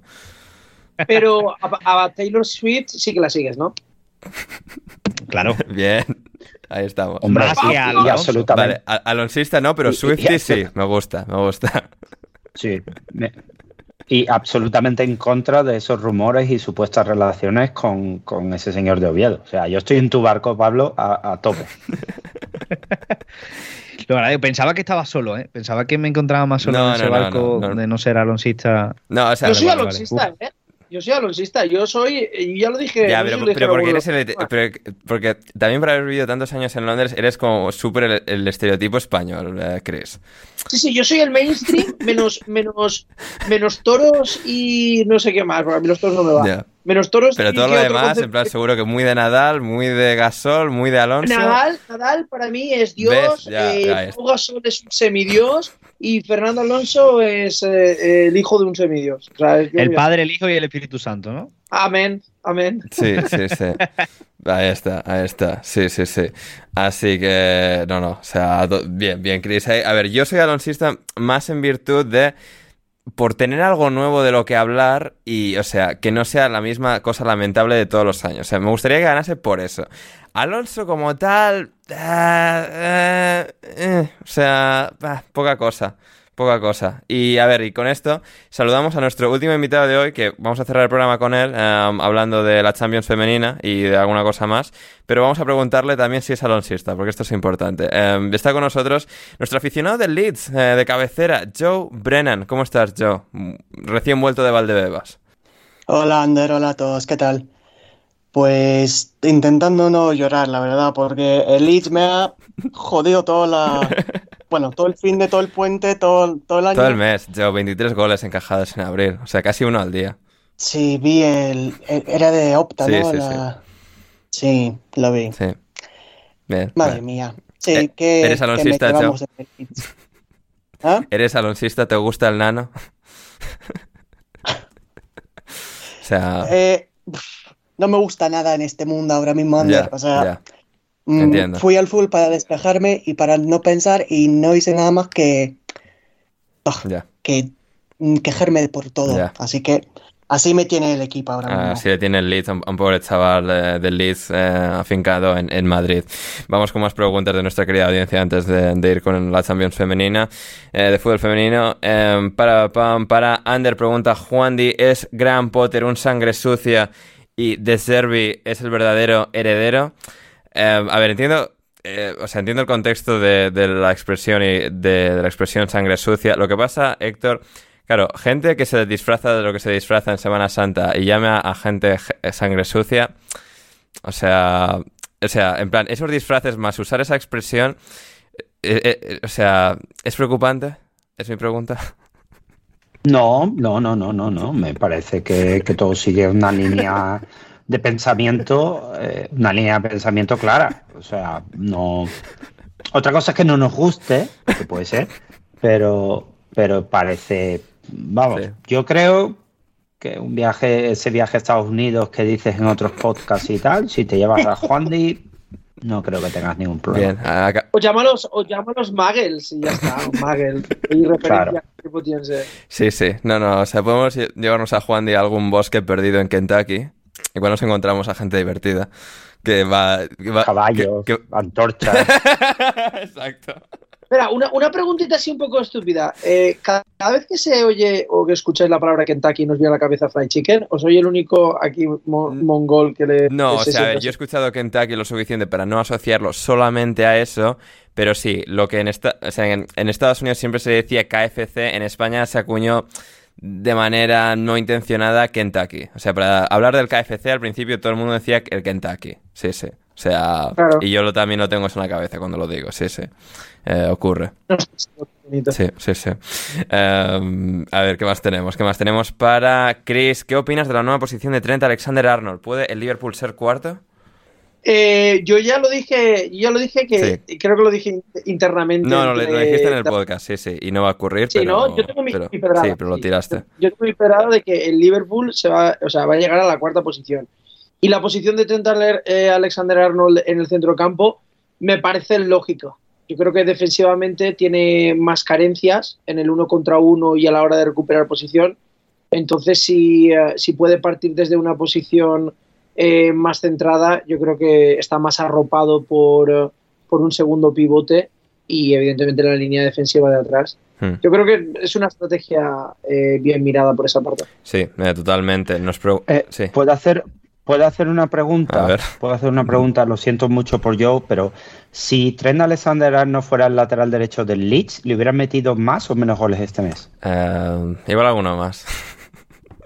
Pues es una buena pregunta porque hoy hemos jugado con dos laterales derechos, hemos jugado con Christensen y Eileen, los dos jugando como lateral derecho y nos han metido cuatro, el Bournemouth, así que Sí. Sí, sí, trágico, terrible. De hecho, nos preguntaba Felipe Uribe, ¿quién defiende más entre Leeds, Tottenham, Liverpool y un grupo de jubilados borrachos en un pub de, en Eastlake? Ojo, eh.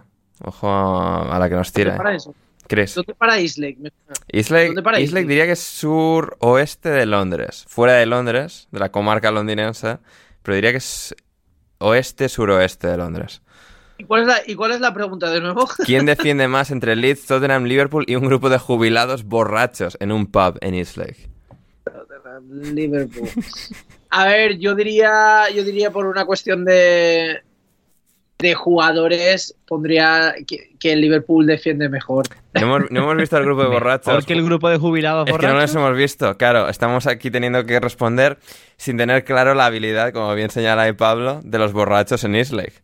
Jubilados, además. Es que depende de la, es que depe- depende de la, de la edad de estos jubilados. Si son unos jubilados, hombre, si son unos jubilados franceses, pues a, a los 64 años, a los 64 años pues, podrían estar más en forma. Pero si hablamos de jubilados eh, españoles, pues a lo mejor ya te estás yendo casi a los Es 70. cierto. Ya me cuesta un poco más Sí.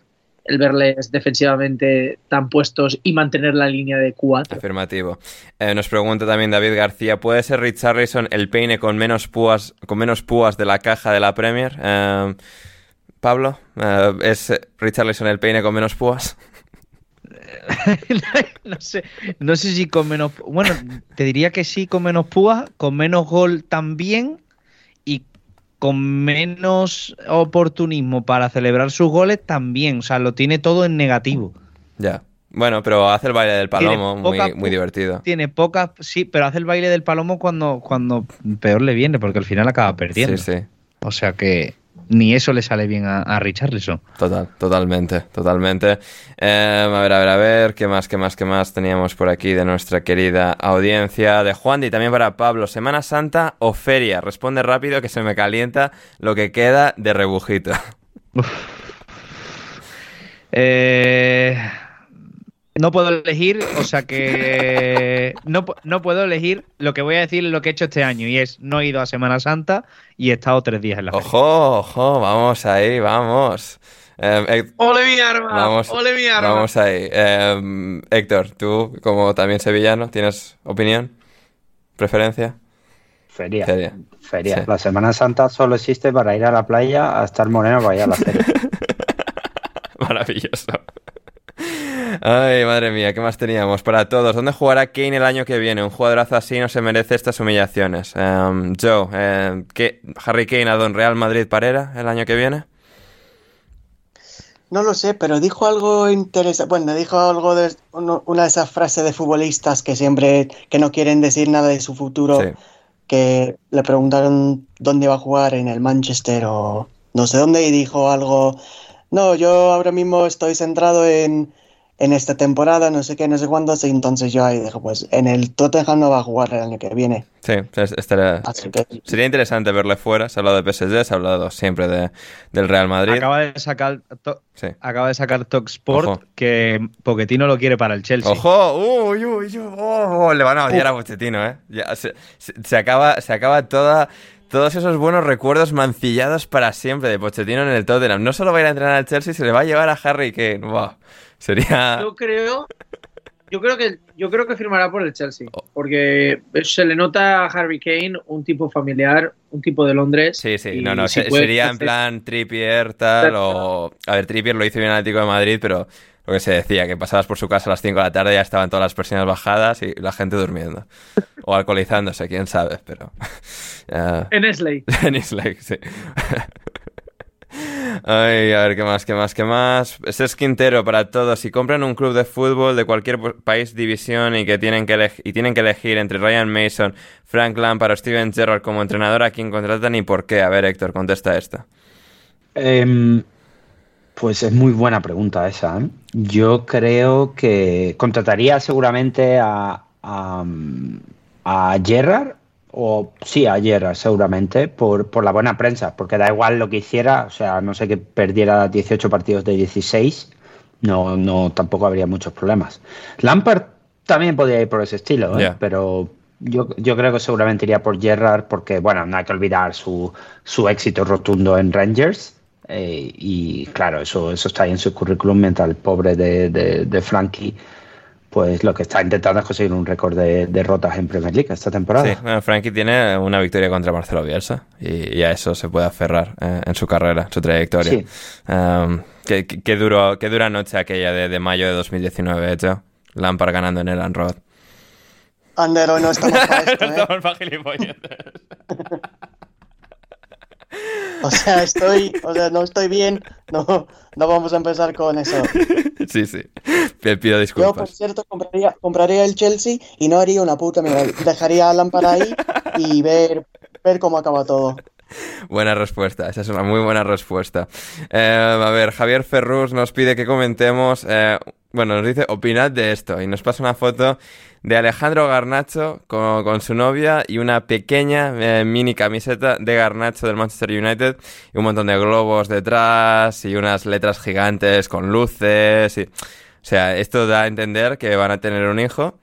Eh, Garnacho que debe tener como 14 años, como hemos opinado internamente, Héctor. Y ahí está, bueno. Eh, padre de familia. Yo me, me pregunto, pues claro, porque inicialmente iba a meterme con los argentinos. Iba a aprovechar para meterme con los argentinos, pero claro, luego está el tema GC. Entonces no sé si es más español o argentino. Me queda, creo que empate. Ya. Eh, tener un hijo a los 13 años que debe tener aproximadamente. No sé si es que alguien le ha contado que la población mundial hay un problema de natalidad y tal. A lo mejor lo hay en Reino Unido también y ha dicho, pues venga, adelante. Pero, pero sí, no sé, no sé. Pablo, tú por tu parte. Eh, Garnacho. eh, no sé. Que... Garnacho.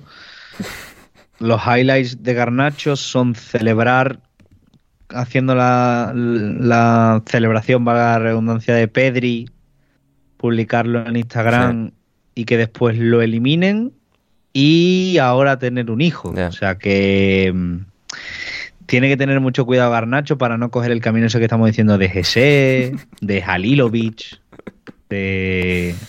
No sé, igual me calla la boca y en dos años está Hombre, tiene calidad, de pero, Oro, pero- pero cabeza menos. No, no, a mí me parece un gran futbolista, pero, pero son de estos jugadores que empiezan a hacer cosas tan extrañas cuando tiene, decíais, 13, 14 No, años? no, a ver, tiene, tiene- Cuando sí. tiene con 18 años recién Sí, sí. empezar a hacer este tipo de cosas y este tipo de actitudes. No sé, eh, yo por lo que he leído siempre de Garnacho es un jugador con una mm, con una personalidad un poco no sé, problemática, lo que leído de cuando también salió mal del Atlético de Madrid. Mm. Y este tipo de jugadores, o eres realmente muy, muy, muy, muy bueno, o las cosas no te acaban yendo nada que nada bien. Efectivamente, efectivamente. Y a ver, ¿qué más tenemos? ¿Qué más tenemos ya de las últimas? Sport City pregunta para mí, Ander, ¿qué te pareció el draft con el Capologist? Opinión del draft de los Eagles. Bueno, según me ha comentado gente mucho más entendida del draft de la NFL que yo, espectacular el draft de los Eagles.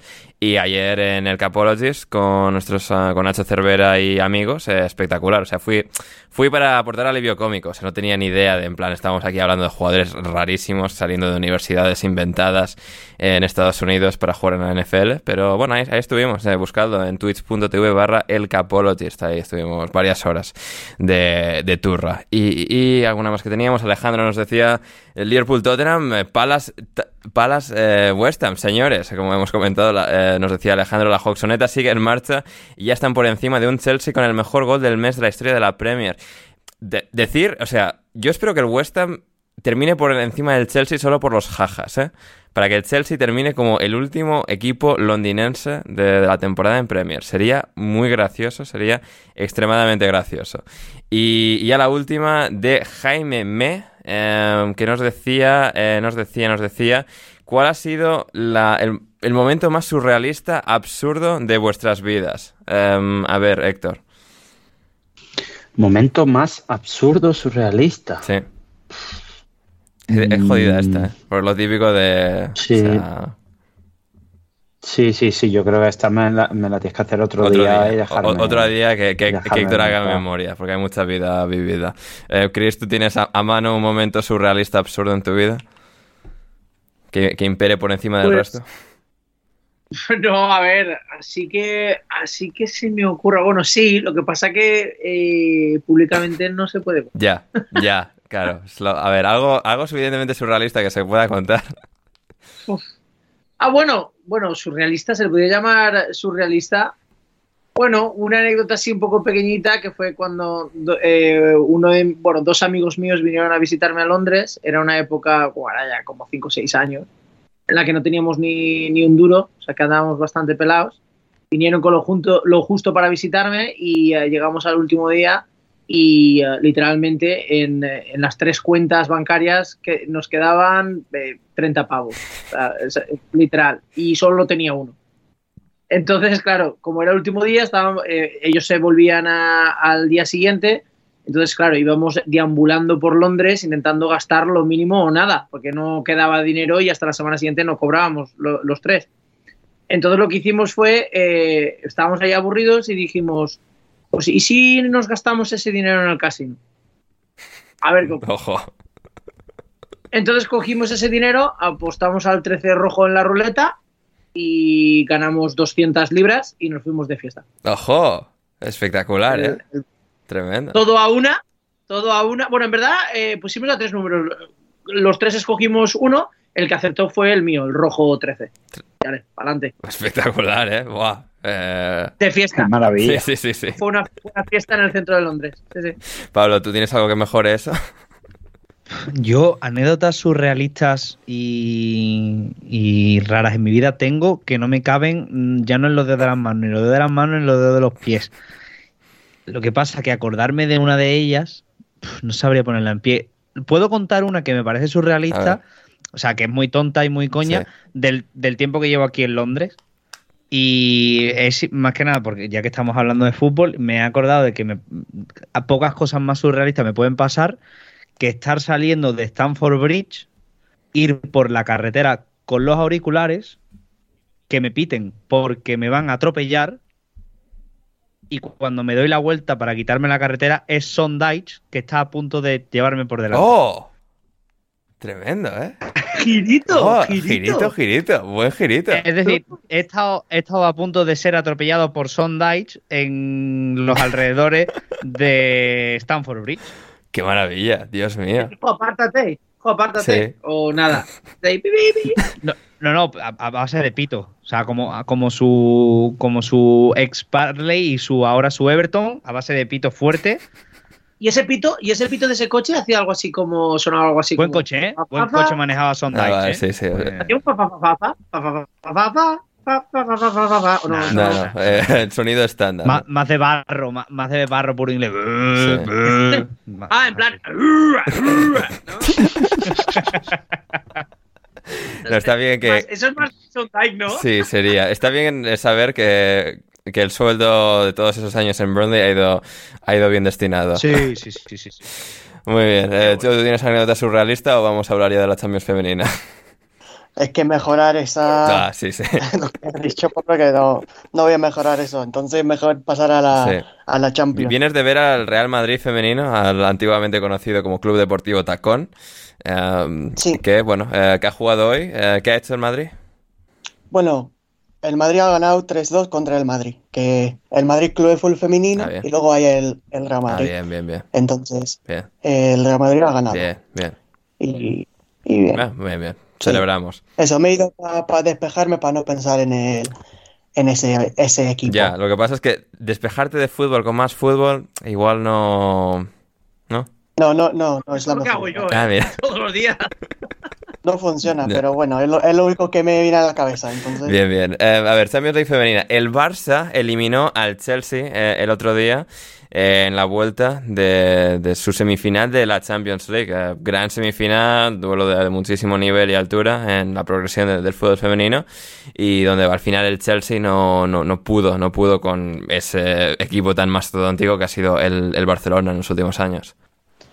Sí, que bueno, fue un partido súper intenso y con muchos nervios de la gente de, en las gradas, que se notaba los nervios porque el Barça había jugado bien en Stamford Bridge, pero con 1-0, pues el, o sea, el partido si viven, si como llegaban hasta los, a los 60-70 minutos, bueno, 50-60 minutos a a con empate a cero, pues entraban los nervios y se notaba mm, una sensación súper rara en el Camp que con tanta gente, pues acab- acabó siendo algo que a lo mejor afectaron a, las jugadoras. Pero bueno, luego que el Chelsea se lo puso súper difícil con los balones largos y mm, intentando pelear y ganar todos los duelos, las batallas en, por todas partes en el campo. Y Hayes hizo un buen trabajo con su equipo, como siempre hace, porque podría haber sido un resultado súper, o sea, un resultado negativo para el Barça Mm. en, en, en otro día, sí, en otro día. Entonces, mm, eso, pero bueno, con jugadores como Hansen, que jugó mm, de maravilla en, eh, en Stamford Bridge, que marcó después de tres minutos, y luego en el Camp Nou no paraba de regatear, de intentar crear ocasiones, de pelear, de coger el balón y decir, mira, estoy aquí, voy a hacer que los demás, como Patria, Aitana y Keira Walsh, que siempre, ellas son siempre las tres en el medio del campo del Barça, bueno, esta temporada como no ha estado Alexia, que siempre manejan el balón, que siempre mm, dan esa sensación de calma, pues en, ese, en el partido contra el Chelsea, como se le complicó la cosa, pues era Hansen. Y ella pues estuvo ahí intentando todo el rato eso, regatear, coger el balón, ser la protagonista del partido. Mm. Y lo hizo porque marcó en, en- en el segundo tiempo, pero como el Chelsea siempre ahí dando guerra y intentando poner las cosas muy difíciles para el Barça, pues mm, el Chelsea marcó a lo poco minutos después eh, y de ahí pues seguía la batalla y el Barça esca- se escapó básicamente de, de la segunda, del segundo partido porque otro día, te digo, mm, habría sido otro resultado.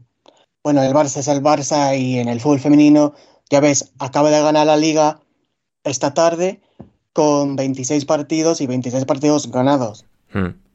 Y han marcado 108 goles, creo. O sea, son, son como el Barça de Guardiola y Messi, pero ahora en el equipo femenino. Sí, básicamente.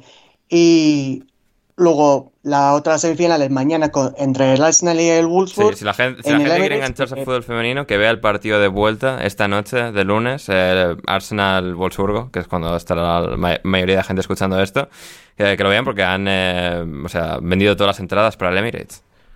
Claro, en el Emirates, que ya ves que son, que son 60 mil por ahí, Sí, básicamente. más o menos. Sí. Entonces, puede ser un nuevo récord de asistencia para un partido de Champions en Inglaterra y, y otro paso más para el fútbol femenino. Pero te digo que el Barça mm, tiene ese toque de calidad y ahora con la vuelta de Alexia, que también ha vuelto hoy, pues están todos en buena forma, con muchas ganas y e ilusión también para acabar la temporada de, de la mejor manera, teniendo a Alexia en el equipo Hmm. que va a ser interesante mm, ver si juega en la final, si empieza desde el banquillo, como, como hoy ha entrado pues a- en el minuto 74, 75 por ahí, y ha cambiado el, el- el ambiente en el estadio totalmente, porque estamos todos en el Camp Nou esperando la vuelta de Alexia, que no, no pasó al final, porque como Chelsea lo hizo tan bien y mm, estaba a punto de empatar y ganar. eh, No, no, no, quisieron meter a Alexia en ese follón y que, o sea, se llevase algún balazo. claro, el Chelsea que, que iba perdiendo, pues con, con Harder y con. No me acuerdo. ah, con James, eh, pues entraron esas dos, pero claro, con el Chelsea que, que necesitaban marcar más goles que ya tenían el Barça, pues tenían que tomar ese riesgo, pero el Barça, pues no. Giraldes no decidió no hacerlo. Entonces, hemos tenido que esperar hasta hoy, pero eso, el Barça va a intentar acabar la temporada de la mejor manera posible, sin la Copa. Mm, No, no, fan- fantástico y a ver ese final entre Fútbol Club Barcelona y el ganador de Arsenal y Wolfsburgo que empataron a dos en la ida, ¿verdad? En Alemania. Sí, eh, el Wolfsburgo iba ganando 2-0 y luego en la segunda parte el Arsenal decidió jugar como un equipo normal y, y marcó dos goles. Ojo, eh, ojo que hay que esos esa- paralelismos entre el equipo femenino y masculino. A ver qué tal, a ver qué tal se, se da ese partido en la noche de- del lunes, eh, Arsenal y, y Wolfsburgo. Eh, y, a ver qué, cuál es la, la final del fútbol femenino aquí, eh, que la mencionaremos, la, la analizaremos en alineación indebida, seguramente con nuestro experto en fútbol femenino, Joe Brennan. Y es todo por hoy. Ya, bueno, tendríais que ver, gente, las conversaciones que están teniendo estos por el chat eh, privado de, de Skype. O sea. Chris es un sinvergüenza, es todo lo que diré, pero eh, sí, sí, eh, con esto ya eh, nos vamos por hoy. Fabio Silva ha marcado el gol ganador del PSV Eindhoven en la Copa Holandesa. Todos felices y sonrientes y con, este, con esta nota de felicidad eh, nos vamos por hoy. Joe, gracias por estar ahí con nosotros. Muchas gracias, Ander. Gracias, Pablo. Un placer, Ander, como siempre. Gracias, Chris. Gracias a los máquinas, lo último de todo. Eh, muchas gracias por invitarme y ya, ya, hace, ya estoy a un paso de estar en nómina. Gracias. Exactamente. Gracias, eh, Héctor. Nada, gracias a ti, Ander, gracias a todos y buena semana. Y nos vamos por hoy. Yo soy André Iturralde. Muchísimas gracias a todos los que habéis estado al otro lado. Espero que lo hayáis disfrutado y volvemos el próximo jueves para analizar todos los partidos de Premier que, que habrá entre medias, también la semifinal de la Champions femenina. Esto no para, esto es alineación indebida y hasta que nos volvamos a reencontrar, pasadlo bien.